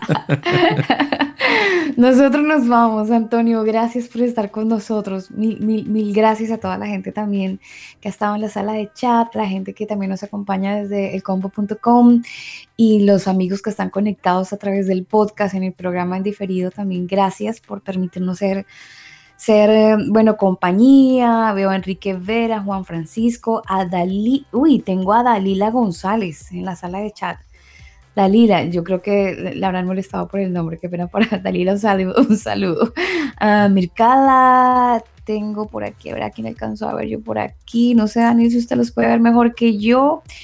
A Harold, eh, bueno. Violeta Natalie, Francisco Vera, eh, Gerardo González, Javier Rocha, Enrique Vera, Milena Sanz, Alejandra Mach, Harold Nova, Franco Chandía y familia, Mircala Ayala, ah, no, Anaya, eh, Daila González, Daniela Enid Dalila, es Dalila González. Daniela. Oiga, tenemos que hablar de Sansón. Enid Díaz.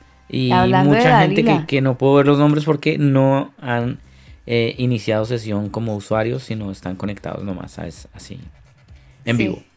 Sí, sí, sí, sí. Puede ser que estén desde la página del combo.com o puede que estén escuchando desde manualdesonido.com. O desde corazonsano.cl. Usted sabe que hay diferentes plataformas digitales de amigos eh, que apoyan este programa y entonces desde su sitio web retransmiten este programa. Sí, señora. Entonces eso nos permite tener un nivel de audiencia un tanto desconocido, pero muy amplio, gracias a Dios. Quiero saludar a Dalila, ella dice que ni idea de su papá, su papá le puso ese nombre. Yo creo que se llamaba, no, no, dejémoslo así, dejémoslo así, no, no quiero hacer bullying. No, no, no, el combo no, hace bullying. Acuérdese de las políticas del grupo. Sí, sí, no hacemos bullying. Antonio, gracias por estar con nosotros. Y entonces, ¿fue, ¿fue Ismael propósito de Dios? ¿Sería el tema? Sería muy bueno, sí, sí, sí. Además, porque la, continua, la continuación con, con la continuidad, de... Continuación también se puede decir, porque mm, o si no metí la pata en vivo al aire. No, no, eso se puede. Eh, mire, uno resuelve, no, mire Daniel, uno resuelve estos problemas rápido en Google. Eh, Entonces, o, o em, lubricando el paladar con una rica chocolatina. No, señor. Continuación es una palabra que sí me la permite, es una acción de continuar lo que se había empezado, así que no metí la pata. Ah, bueno, entonces. Es sinónimo, transcurso, sucesión, paso. Poner, poner hace parte de algo que se prolonga en un tiempo, algo que ya ha estado empezado. o algo que con esa pregunta en la cabeza. No, pero sí, la palabra continuación usted no me la, me la quería vetar y vea que sí se puede decir. Bueno, está bien. Antonio, gracias. Mire que el que mucho se despide, pocas ganas tiene de irse, dicen por ahí. Gracias, gracias a ustedes también y muchas bendiciones. Saludos a todos los que escuchan la grabación, los que están ahí también conectados. Gracias. Bueno, nosotros nos despedimos con buena música. Vámonos para Brasil, eh, donde está Tales Roberto y esta canción entregó todo. Así nos despedimos con Veros. Les amamos, están en nuestro corazón, en nuestras, en nuestras oraciones.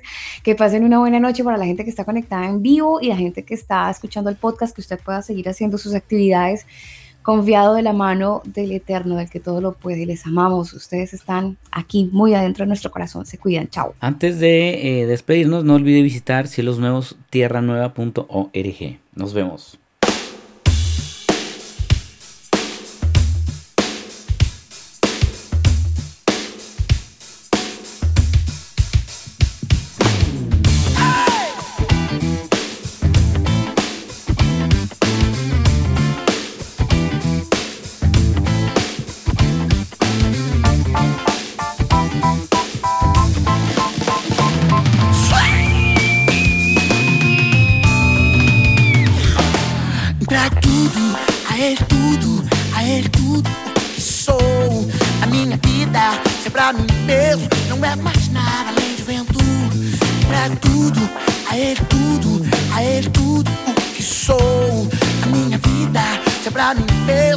problemas não. Mas tudo ele fará só que posso descansar. Na beleza desse amor Maior que tudo. O Senhor é meu pastor E nada me faltará. Entrego tudo em suas mãos Cristo cuida, Ele cuida. Entrego tudo a Ele tudo pra mim mesmo. Não é mais nada além de vento. Eu entrego tudo, a ele tudo, a ele tudo que sou. A minha vida, se é pra mim mesmo Não é mais nada, no mais tudo ele fará. Eu sei que posso descansar. Na beleza desse amor maior que tudo. O Senhor é meu pastor E nada me faltará. Entrego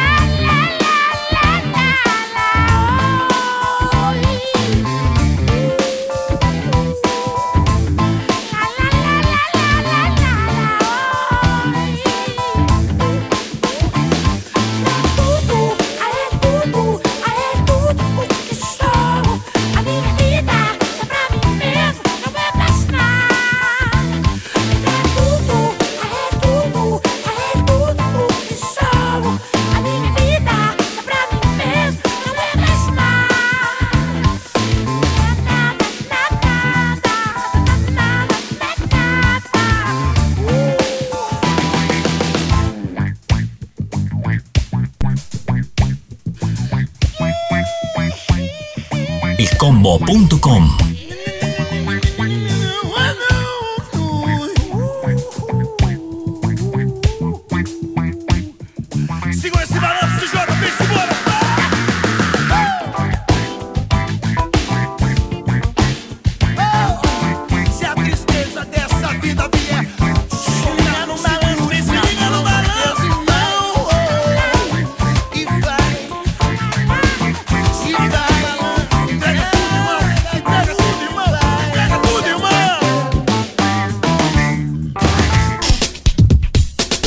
programa no contiene mensajes de violencia.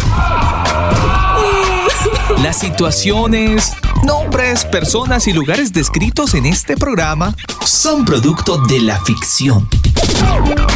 Cualquier parecido con la realidad es pura coincidencia. El combo.